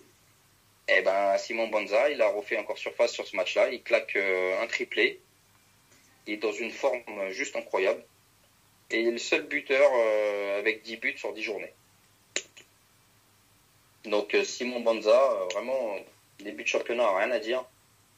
À suivre. J'espère pour, euh, pour lui que ça va continuer comme ça. J'espère que si ça continue comme ça, bah, Braga, ils vont réussir à le garder parce que un mec qui claque euh, quasiment un but par match là, depuis le début de championnat, c'est euh, c'est bien, quoi, surtout pour une équipe comme Braga. Après, tu avais euh, Guimarães qui s'est incliné 1-0 à l'extérieur face à Moreirense. Fini leur euh, série de trois victoires. Ah, comme je vous avais dit, euh, c'était une équipe que c'était une équipe que je vous avais dit qui était à suivre parce qu'ils avaient fait un bon début de championnat. Et c'était une équipe qui claquait pas mal de buts. Voilà, ils ont eu un petit coup de mou, ils sont inclinés 1-0 à l'extérieur. Et je finirai avec le, Sporting qui jouait à la maison contre euh, Estrella, qui perdait euh, 2-1 à la 50e minute et qui finit par l'emporter 3-2 et qui reste le seul leader du championnat avec 28 points. Pour le classement, euh, donc on a le Sporting qui prend la tête avec 28 points. En deuxième position, on a Benfica, 25 points. Troisième euh, position, on a Porto avec 22 points. Donc déjà, on voit, vous voyez, euh, là avec ces trois points qu'ils ont perdus, bah voilà, ils ont déjà 6 points d'écart avec le Sporting. Donc euh, c'est pas rien des petits écarts comme ça au Portugal. On sait que c'est ces quatre équipes là, voire cinq équipes qui, sont tout le temps dans le haut du championnat. Donc voilà, j'espère que ça sera, comme je vous ai dit, pas ces petits points là qui manqueront à Porto. On verra bien par la suite. En quatrième position, on a Braga avec 20 points. Et on retrouve en cinquième euh, Guimarães avec euh, 19 points. Bon, après, pour la suite, euh, on va suivre demain euh, au retour de la Ligue des Champions. hein. On va voir demain contre Porto qui, va recevoir Anvers au Dragon. On verra euh, s'ils s'en sont remis, si, ça va mieux, si... euh, Apparemment, ça, s'est, euh, un peu chauffé dans le vestiaire avec Conceição, qui n'a pas du tout apprécié la, défaite. Donc on va voir si, euh, demain, euh, ça sera un match à oublier avec Estoril. Mercredi, on a Benfica qui se, déplacera au Real Sociedad. Et là, pareil, eux, ils sont attendus parce que pas encore une victoire. hein. Comme je vous avais dit lundi dernier, Benfica, trois matchs de Ligue des Champions, trois défaites. Donc là, on attend un sursaut de la part de Benfica. J'espère que ça va être euh, mercredi. Et quant à Braga, ils se déplacent euh, au Bernabeu. euh, très curieux de, voir ce qu'ils vont faire là-bas. Ils avaient perdu 2-1 à la, à la maison à, la dernière rencontre. Donc Braga, cette année, je trouve que c'est une équipe assez intéressante à voir jouer.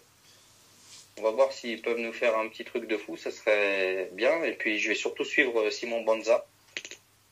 Et là, il est dans une forme incroyable, donc j'espère que pour lui, ça sera, sera magnifique mercredi, on verra. Donc voilà pour moi, pour euh, ce qui concerne euh, l'actualité du championnat portugais. Et puis si, euh, j'avais fait un petit article sur le site, je sais pas si vous avez vu, avec le défenseur euh, du Sporting, qui est très convoité par le Real Madrid. Chaque jour qui passe, c'est le petit Ignacio. Exactement petit Ignacio. Chaque jour qui passe, là, c'est un, une nouvelle une dans les journaux euh, madrilènes. Apparemment, il serait, euh, ça serait vraiment, je dirais pas fait parce que rien n'est fait, mais euh, il serait dans de bonne voie avec le Real. euh. Ça, je crois que c'était Marca ou AS qui, euh, qui l'annonçait à 95% euh, madrilène euh, en janvier. Apparemment, il parlerait d'une clause, euh, lui, il a une clause à 60 millions.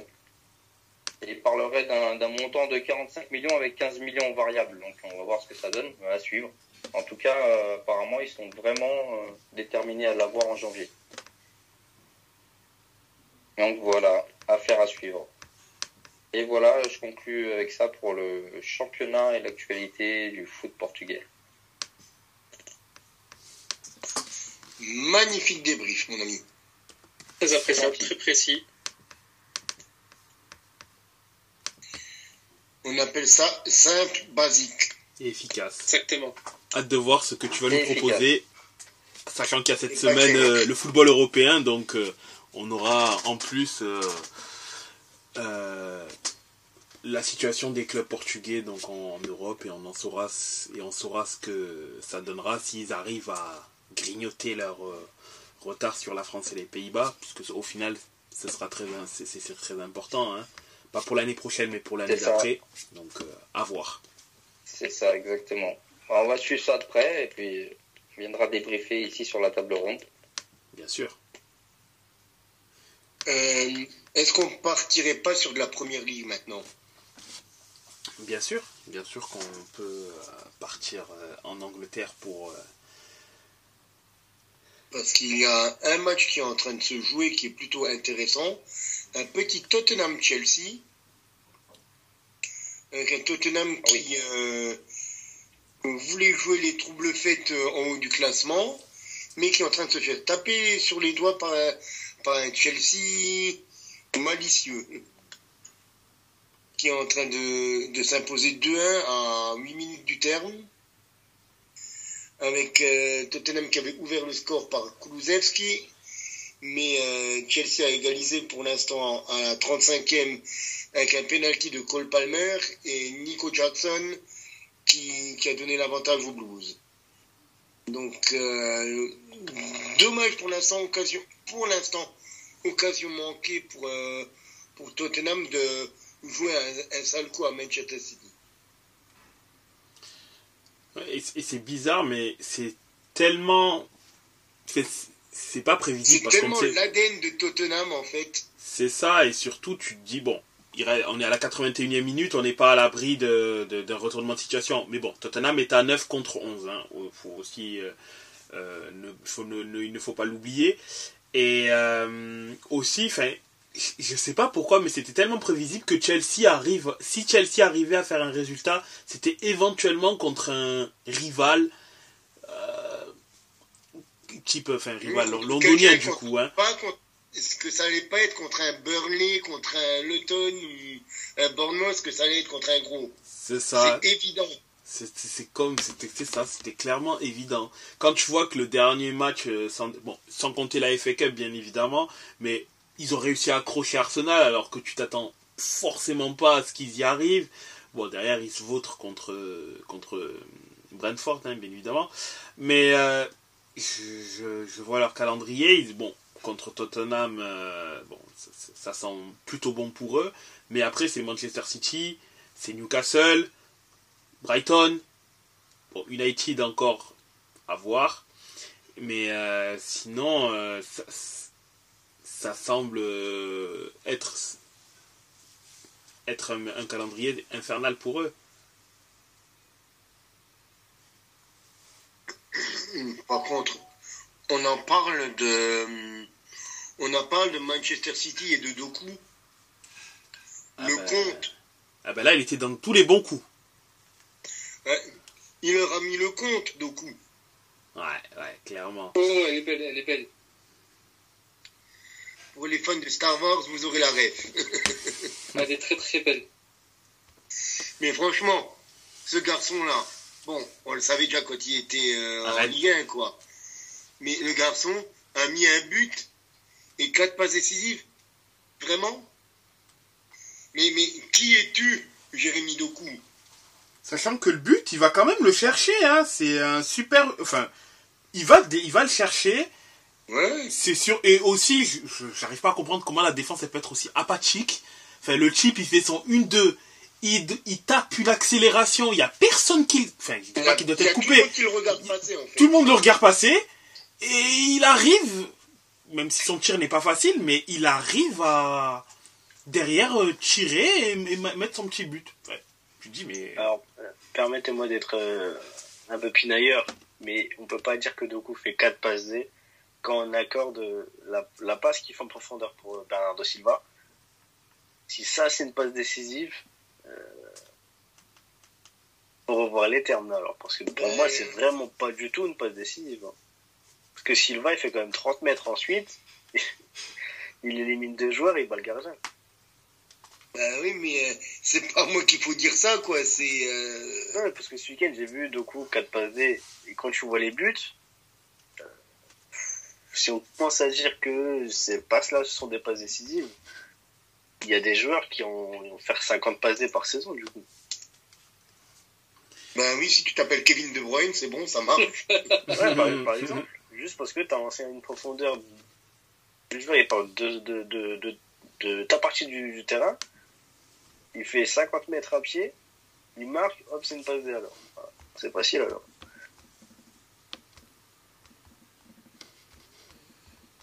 Vraiment, pour moi, c'est pas du tout une passe D, ça. Euh, tu sais quoi, tu, euh, tu envoies un, un message à la, à la FA Cup, à la, à la, FA, à la Football Association, et puis tu, tu te plains, d'accord? On c'est fait prévu, comme ça, tu me prévu. tiens au courant. c'est prévu, t'inquiète pas. Ah, si- S'il y a un message que je veux bien envoyer à, à la Football Association, c'est euh, au niveau de Newcastle Arsenal, où euh, bon, on en avait un peu parlé en, en off, où euh, Arsenal du coup a, pe- a perdu euh, contre euh, New- Newcastle. C'est d'ailleurs euh, leur première défaite en championnat, puisqu'ils étaient encore invaincus jusque-là. Mais je suis désolé, je suis obligé d'en. Pourtant, j'ai aucune acquaintance avec que ce soit Arsenal ou Newcastle. Bien que ça soit un match très disputé où on a vu beaucoup de tension quand même sur ce, ce match-là. Euh, le, le but de Gord, le but de Gordon, je suis désolé. Bon, d'ailleurs, on accorde une passe décisive à Joelinton. J'aimerais bien comprendre où tu as. Enfin, je vois pas trop la passe, où se trouve la passe décisive parce que bon, il y a quand même un très gros cafouillage, etc. Enfin, je, je comprends pas. Mais bon, allez, il y a une passe décisive, ok, d'accord, euh, apparemment. Mais au-delà de ça, il y a trois éléments litigieux sur euh, sur cette, euh, enfin sur ce, ce- sur cet accord de but. En premier lieu, la balle, la, la, la balle qui, est- qui serait sortie. Deux, la faute de Gordon. Trois, le hors-jeu de Gordon. Du, non, Wellington ou Gordon du coup? C'est euh, celui qui marque en jeu. du, du coup, c'est Gordon. Donc, du coup, ce serait en- encore une fois Gordon. Euh, alors, dans un monde où la VAR n'existe pas, je veux bien entendre que le, la première faute ne. que la première faute ne. Enfin, que le, le, premier élément ne soit pas sifflé. Bien que, ah, du coup, on se demande à quoi sert le juge de touche dans ce cas-là, parce que, bon, il- il a la capacité de pouvoir le voir. Alors, le contact de Gordon euh, est quand même assez clair. De la manière où Gabriel, parce qu'il me semble que c'est Gabriel, tombe, enfin, il est difficile de. Enfin, c'est- assez compliqué. Puis, je peux à la limite comprendre aussi dans un monde sans VAR que on ne voit pas le hors-jeu de- de- de Gordon. Néanmoins, avec la VAR, allez, avec la VAR, tu as quand même tous les outils pour regarder les éléments sous différents angles. J'aimerais bien, partons du principe où, allez, peut-être qu'il y avait un millimètre de ballon qui n'était pas sorti. Peut-être. Je ne suis pas spécialement sûr, mais peut-être. J'aimerais bien comprendre dans quel angle peut-on ne pas siffler faute lorsque tu vois, sauf si tu es aveugle, parce que sur le coup, il faut vraiment être aveugle pour ne pas voir que Gordon pousse Gabriel, puisqu'il le pousse, étant donné que Gabriel, lorsqu'il essaye d'avoir la balle, il a le, il a le corps recroquevillé. Il n'est pas droit. Il a le corps recroquevillé et il est devant Gordon. Et la seule possibilité pour que Gordon puisse avoir le ballon avant lui, ben, c'est qu'il y ait une action de... C'est soit il glisse, concrètement, mais bon, euh, glisser en étant en l'air, c'est assez compliqué. Je ne sais pas si c'est possible. Ou qu'on le pousse pour pouvoir passer devant. Parce que sur le coup, il ne pouvait pas passer devant par un autre, moyen, il ne pouvait pas passer devant. C'est ce qui est arrivé. C'est ce qui a fait que, ce qui a fait que Gabriel tombe en étant recro... Enfin, du coup tombe, hein, mais est plutôt recroquevillé parce qu'il a été poussé. Et donc forcément, le, geste de base fait qu'il se recroqueville et tombe. Mais euh, pas de faute signalée. En, sachant que à la VAR, ils ont jugé les trois, actions. Hein. C'est pas, ils n'ont pas revu qu'une seule. Ils ont revu les trois parties de l'action. Et en aucun cas, ils ont jugé qu'il y avait euh, d'erreur faite quelque part dans le jugement. Or, je n'ai pas vu les rapports d'après-match et je n'ai pas entendu de polémique là-dessus, bien que le CM d'Arsenal en France s'est très bien amusé de la situation, et je le comprends, puisque c'est clairement un foutage de gueule à ce niveau-là, pour, pour, être gentil. Euh, si tu arrives à, hum, entre parenthèses, rétrograder l'arbitre euh, qui a arbitré le match de... Quel match il avait arbitré déjà? Euh, Taylor qui avait arbitré, je sais plus si c'était le match de... Hum, c'était pas Liverpool? Euh, je suis pas sûr, il avait accordé, un, il avait accordé, je sais plus, c'était un penalty ou euh, enfin une action hyper litigieuse où il a été rétrogradé en D2 du coup pour euh, la prochaine journée. Je sais que c'est Taylor, mais le match, j'ai plus le match en, tête. Ben, j'aimerais bien comprendre dans ce cas-là, enfin, du coup, c'est l'arbitre qui a arbitré Newcastle Arsenal, il va être rétrogradé parce que je ne comprends, je n'arriverai pas à comprendre et il n'y a aucune explication logique pour ne pas siffler à minima faute sur cette action-là. Je, ne sais pas. Je, je, comprends pas.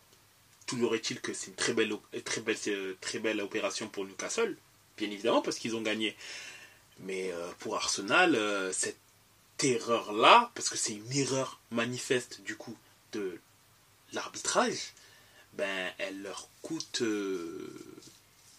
3 euh, points. Enfin, je ne pense pas qu'ils auraient forcément gagné euh, après ça, mais ce que je veux dire, c'était que euh, on était bien parti pour arriver à un match nul. Bon, après Arsenal galérait hein, quand même hein, à, cadrer des frappes. Je crois qu'ils ont cadré qu'une seule frappe de la rencontre, mais euh, Arsenal galérait. Mais est-ce que Arsenal allait forcément perdre? Non.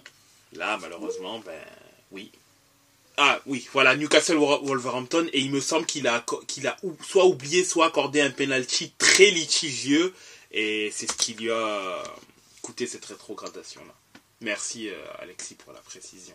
C'est ça, j'avais, j'avais un doute, mais m'a donné du coup le, bon élément. Euh, dans le même temps, tu as Manchester United qui ne se rassure pas, mais qui arrive à gagner? Qui, qui gagne 1-0 euh, contre Fulham euh, sur euh, en fin de match sur un but de, Bruno Fernandez, entre parenthèses exploit de, Bruno Fernandez, hein, qui se joue de la défense de Fulham pour pouvoir marquer. Une équipe qui ne convainc toujours pas dans le jeu, hein. c'est très compliqué, mais elle assure le principal qui est de ne pas perdre et surtout gagner et également ne pas prendre de but. Hein. Euh, c'est peut-être ça le plus important, c'est qu'ils ont gagné mais ils n'ont pas pris de but. C'est bien pour la confiance. Ils sont encore un peu loin des places euh, pour la Ligue des Champions, mais le minimum a été fait. Oui, Anthony, euh, oui, Camille, pardon. Franchement, j'aimerais bien savoir sur euh, les deux, trois dernières saisons où on serait Manchester United s'ils n'avaient pas Bruno Fernandes. Parce que franchement, là, euh, j'ai de gros, gros doutes quand même. Euh, j'ai l'impression que c'est tout le temps lui, en fait, qui, qui sauve la baraque. Dès qu'il y a un mec qui sauve la baraque à, à United ces dernières saisons, c'est lui. Moi, je crois que c'était CR7. ouais, enfin, ça, c'était il y a 15 ans, 20 ans, ça. Parce que sur son, même sur son deuxième passage, on peut pas vraiment dire qu'il était euh, extraordinaire. Quelqu'un parlait de CR7 euh, je, regardais déjà si, euh, si l'icône s'allumait déjà.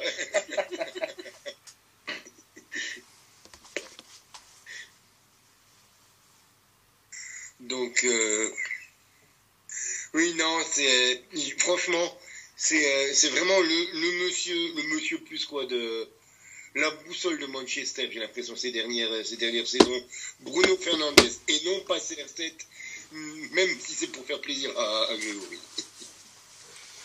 Ouais, c'est vrai. Je vous écoute. c'est vrai qu'il est super important, Bruno Fernandez, depuis sa venue à, à Manchester United. Après, enfin, le, le, problème aussi, c'est, que t'as. Bon, pour, après, ça, c'est ma pensée, donc euh, peut-être je vais m'attirer les foudres de certains, mais euh, c'est ma pensée, du coup, désolé. Euh, à part Rashford, et encore parce que Rashford, moi, Rashford, je le vois comme un très bon joueur, mais je ne le vois pas comme un top joueur, et j'ai jamais vu comme un top joueur. Ben, c'est un peu, c'est un peu le néant offensivement. moi, Anthony Martial, j'arrive personnellement pas à comprendre comment il peut être encore à une. Déjà, comment il peut porter le 9 à United, une, en un, et deux, être encore à United aujourd'hui. Enfin, il.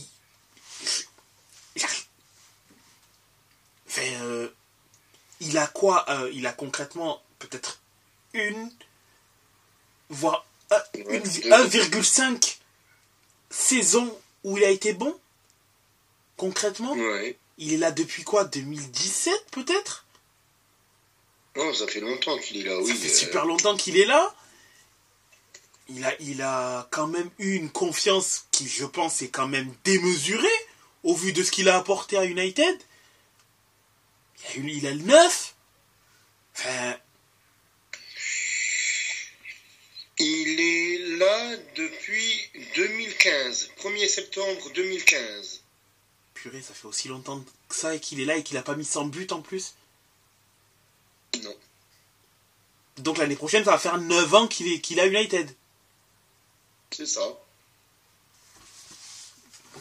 Moi, ça me choque. ça, me, euh, ça, me choque énormément. Peut-être que l'année prochaine, il sera plus là hein, aussi. Il est en fin de contrat l'année prochaine?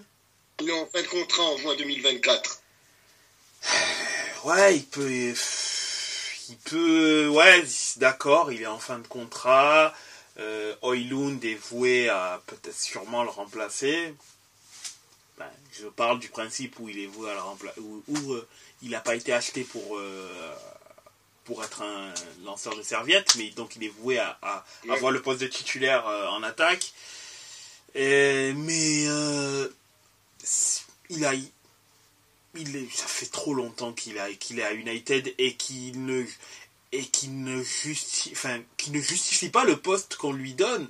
Oui, l'année dernière, il a été il a été prêté, d'accord, mais euh, il est resté autant de temps à United en étant aussi irrégulier et en n'étant pas un, joueur euh, fiable au final parce que Martial, Martial, je trouvais ce qui le caractérisait au, à United, c'était qu'il pouvait avoir de très bons moments où il, en, où il enchaînait un peu les bons matchs.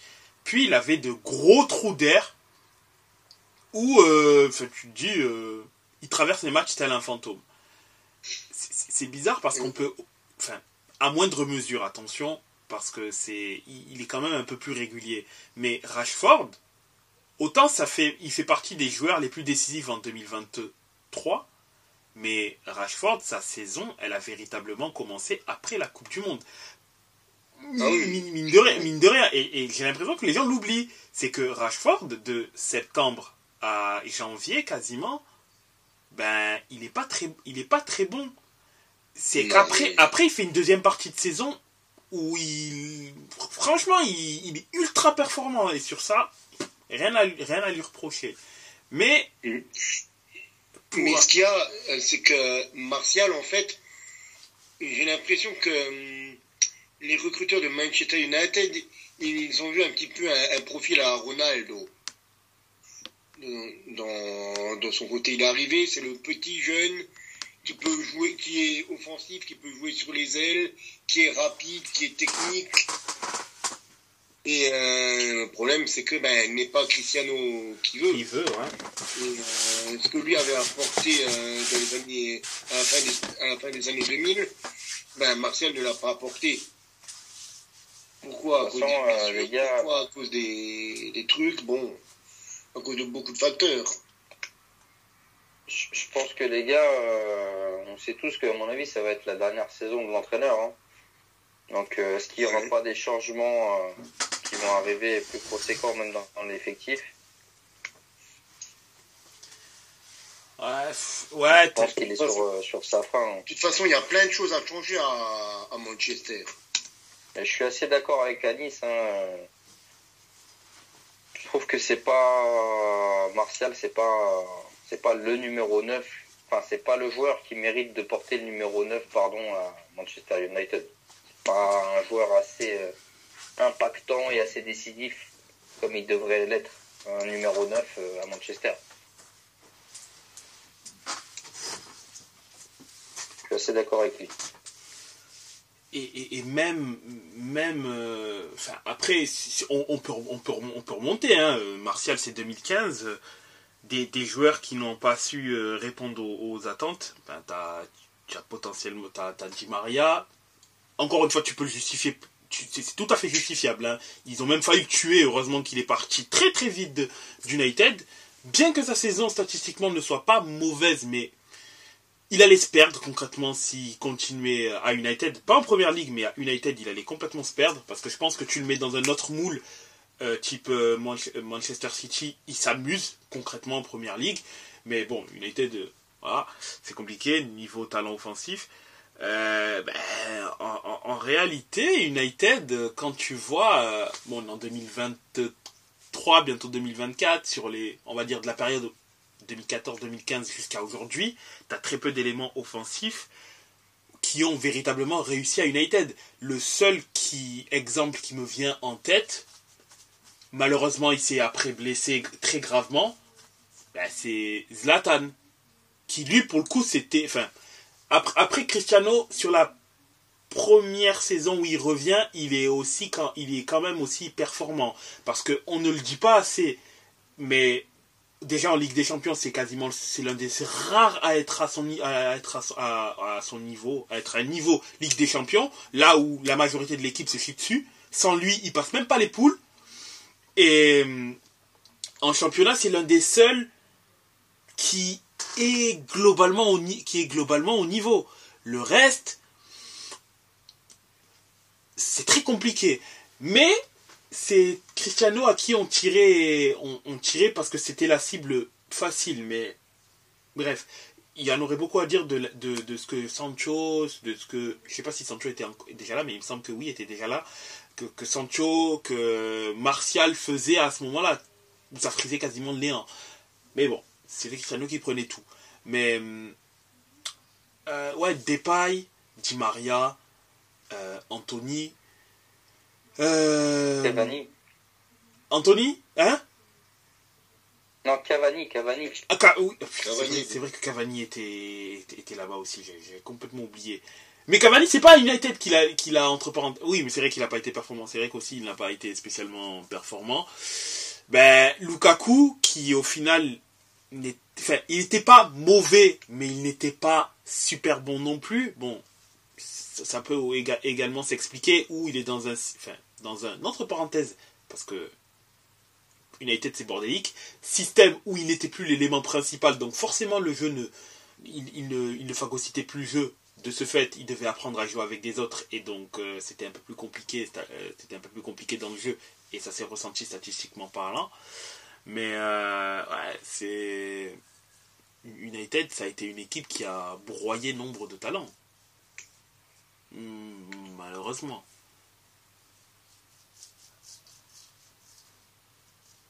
Je ne saurais même pas citer 5, joueurs régulièrement performants à United depuis, euh, ouais, depuis 2014-2015. Depuis 10 ans. Je-. Ah, je regardais, euh, je regardais euh, euh, l'année euh, 2021-2022 euh, de Cristiano à Manchester là. Ouais. Euh, si mes stats sont bonnes, euh, c'est 7 matchs pour euh, Cristiano, 6 buts hein, En Ligue des Champions? En Ligue- des Champions. ouais.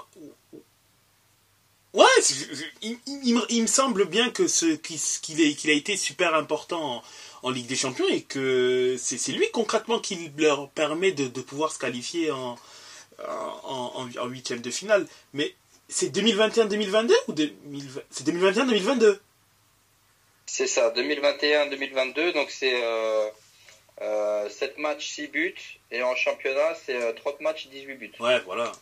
Ouais, ça, ça- ça- Et après la saison d'après, c'est le clash avec euh, Ten Hag, etc. Et après, voilà, ouais. Oui, voilà, ça, on a. Mais euh, j'ai, trou- trouvé quand même sur United qu'ils ont été très ingrats sur la première saison, enfin sur la saison du retour de, Cristiano Ronaldo, où ils étaient beaucoup plus focalisés sur le fait qu'ils veuillent. Oui, c'est vrai qu'ils vampirisaient le jeu offensif.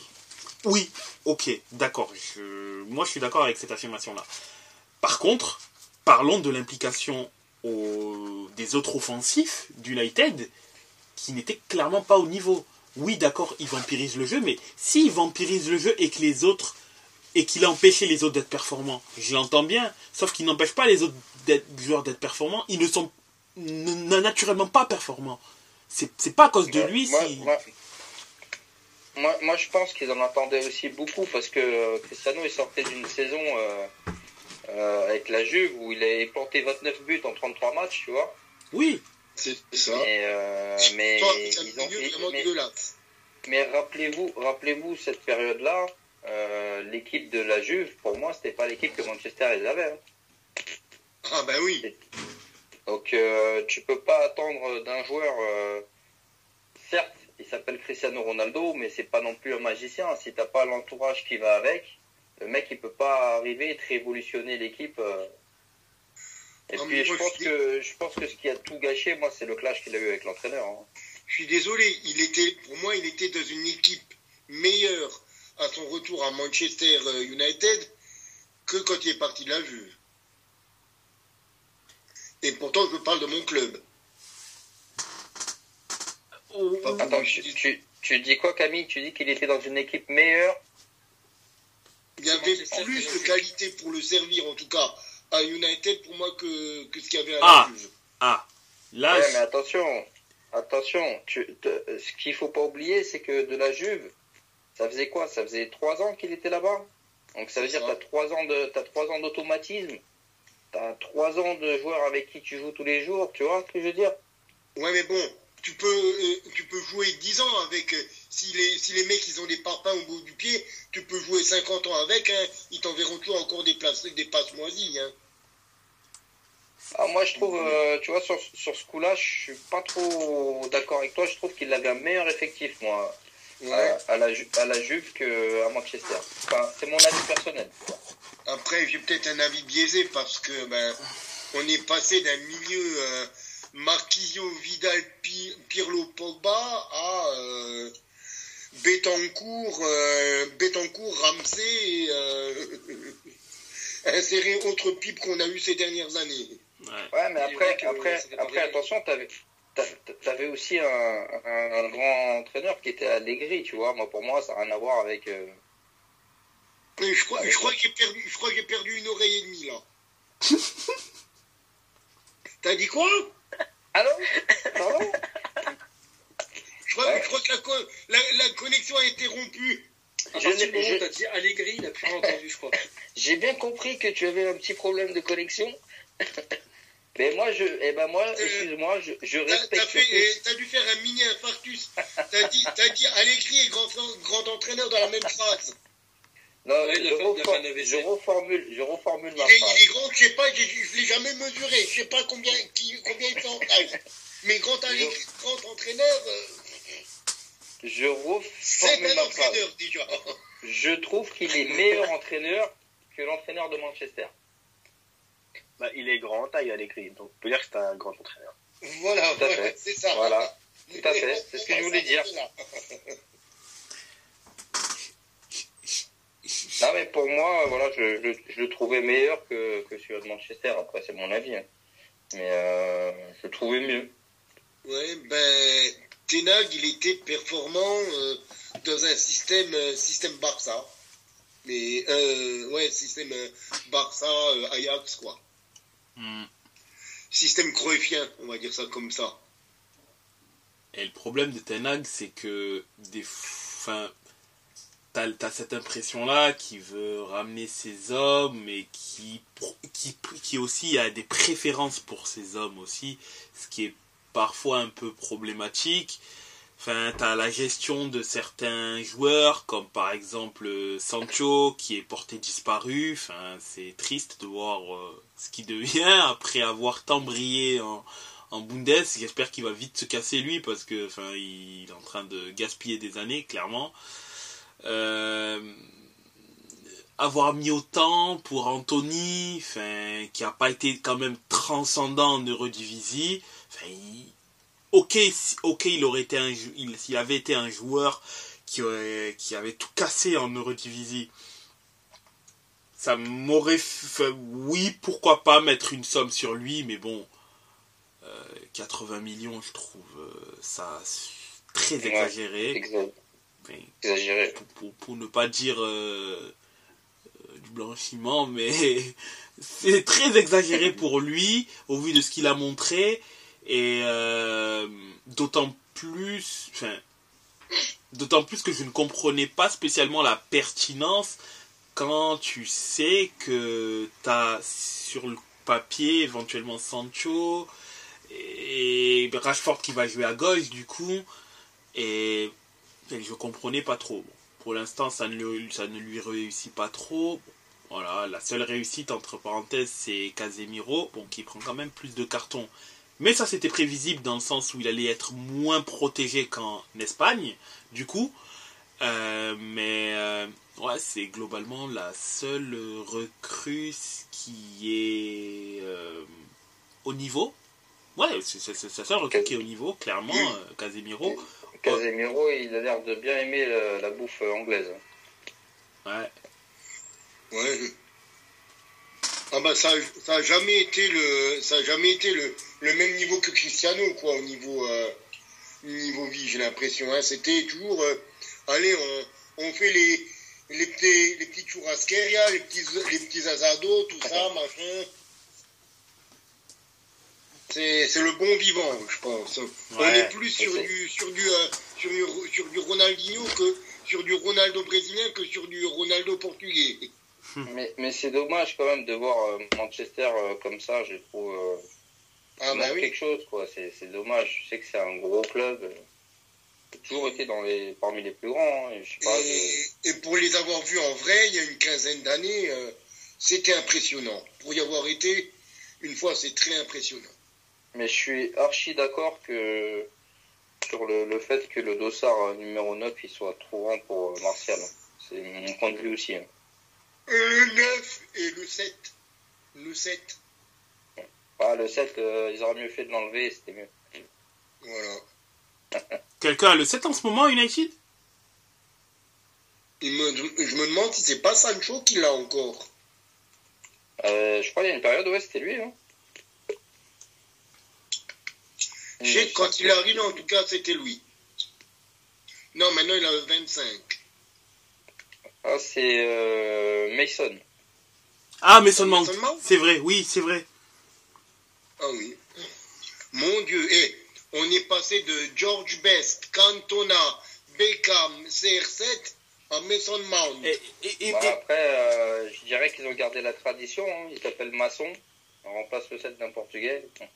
Oh, oh là là. Oh Elle est là pas là. mal, elle est pas mal. Non. Désolé, les gars. C'est vilain ça? Oh, c'est vilain? ben, même en parlant du coup de Mason Mount, je comprends pas la pertinence de ce transfert. Ah, pourquoi? Quel, quel, Qu'est-ce qui va. Enfin, quel, quel est le manque à United qui faisait qu'un joueur comme Mason Mount était nécessaire? C'est ça, et puis euh, à 64 millions, quoi. C'est ça Bon, alors, ok, oui, c'est de, c'est de, paix, là, c'est de club anglais à club anglais. C'est ça. Mais euh, franchement, le mec, il, euh, a quoi comme stat Il a joué 7 matchs sur 11. Il n'a pas marqué, il n'a pas fait de passe D. Et euh, en Ligue des Champions, il a fait un morceau de match, quoi. La seule stat qu'il a fait pour l'instant depuis le début de la, de la saison, c'est en Carabao Cup, il a fait une passe décisive. Et alors, ce que je suis en train de regarder, c'est qu'apparemment, il y aurait deux numéros 7. Euh, Mejia Matteo aussi. Alors, Alors, je sais- Ben moi, je m'appuie sur, euh, sur Transfermarkt. Il n'y a qu'un set actuellement euh, selon Transfermarkt. Ouais. à moins d'aller dans un, effectif détaillé et de prendre des équipes de jeunes. Je suis sur euh, Flashcore. Non, selon Transfermarkt, le seul, le seul numéro 7, c'est bien Mason Mount.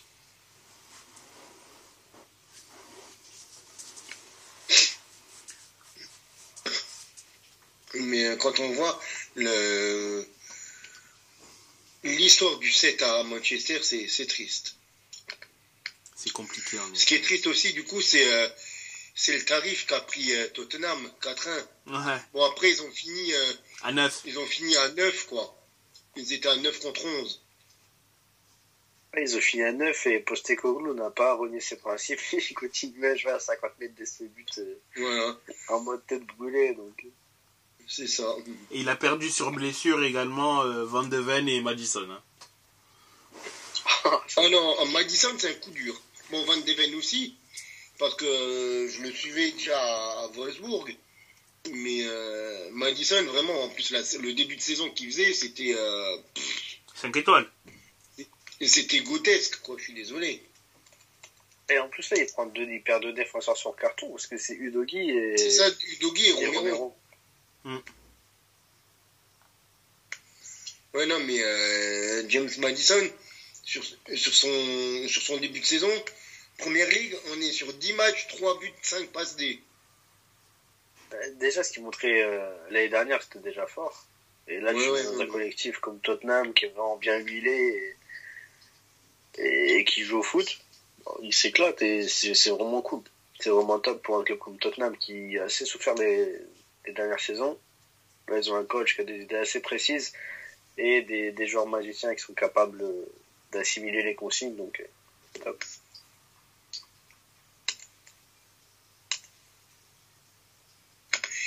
Ouais, James, James, Madison il était en train de faire un, début de saison à la CR7. Petit message chouette. On se comprendra. Les, les gens de la table ronde se comprendront. Mais oui, pour rester dans, un peu plus sérieux, pour rester dans un peu plus sérieux, il y a une équipe qui, euh, qui n'arrive plus du tout justement à avancer. C'est pas, ce n'est pas CR7. C'est Brighton. C'est Brighton. Brighton qui a fait match nul face à, face à Everton sur la pelouse des Toffees, avec euh, Ashley Young qui a marqué un but contre son camp, sinon c'était une défaite de plus pour, euh, pour les Seagulls, qui après leur, euh, leur début de, de saison tonitruante avec leur excellent coach des Herbiers, n'arrive plus du tout. Et ça fait ouais, ça fait cinq matchs maintenant sans, sans s'imposer pour, euh, pour, le, pour les Seagulls de, de Deservi. C'est une petite déception pour moi parce qu'ils m'avaient tellement hypé en début de saison que là, quand je les vois euh, piétiner, je me dis quel dommage. Ce qui est compliqué aussi pour eux, c'est que contrairement à des équipes, notamment à Lens en Ligue 1 qui a eu du mal en championnat, mais en Europe arrive à s'en sortir, Brighton euh, en Europa League, c'est pas bon. Hein. Alors, dans le jeu, ça va. Et les résultats pour le moment, ils sont pas dingues. Je crois qu'ils ont que deux points. Pas bon du tout. Donc, euh, deux points, et trois matchs déjà joués. Tu vas recevoir euh, l'OM encore. Tu vas recevoir l'MK. Certes, mais c'est vraiment pas des bons résultats pour le moment en phase de poule d'Europa League. Et en championnat, c'est déjà assez compliqué. Moi, là où, là où je vais revenir aussi, c'est euh, sur Luton. Luton Town qui a tenu un match nul à domicile face à Liverpool.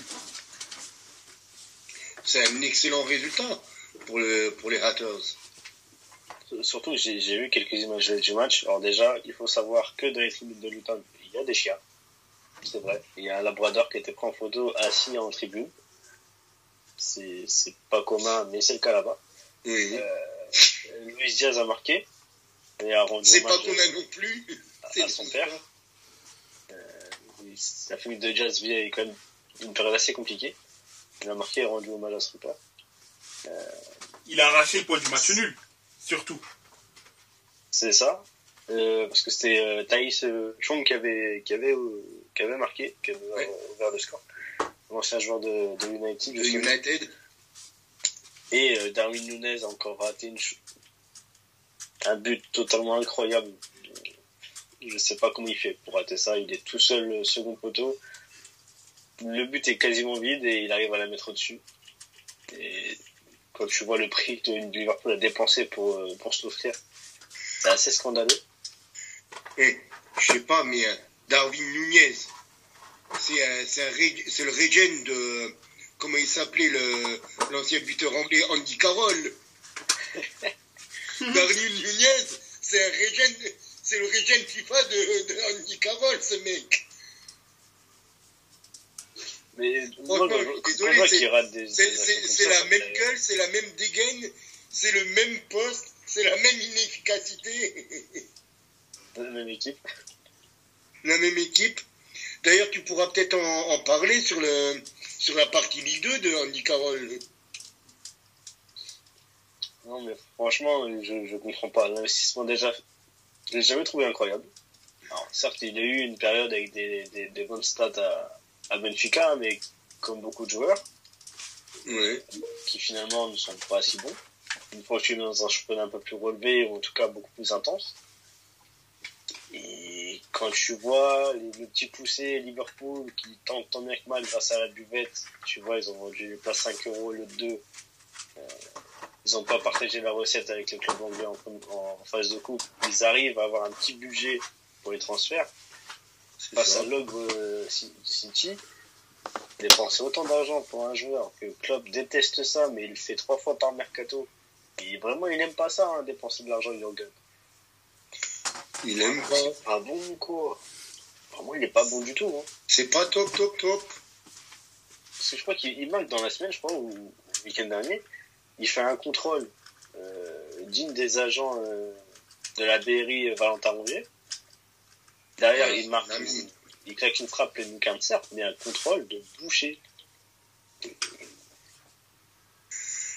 Peu importe, peu importe la frappe, tant- euh, peu importe le contrôle tant que t'as la frappe. Ah, mais c'est inquiétant quand même. Tu dépenses énormément d'argent comme ça sur un joueur qui est même pas capable de faire un contrôle alors qu'il est même pas attaqué. Derrière des buts vides, il te les met pas. Quand t'es Liverpool, c'est. C'est pas normal. Tu peux pas accepter ça d'un joueur quand t'as un club comme Liverpool, notamment vu le prix qui a été, qui a été lâché en fait sur Nunez. C'est pas, c'est pas normal.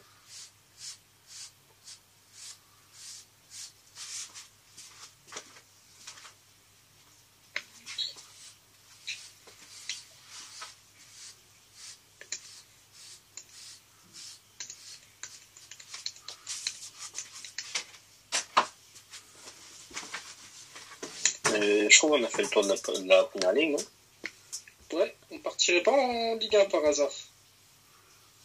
Ou Ligue 2. Après une petite page de pub, en effet.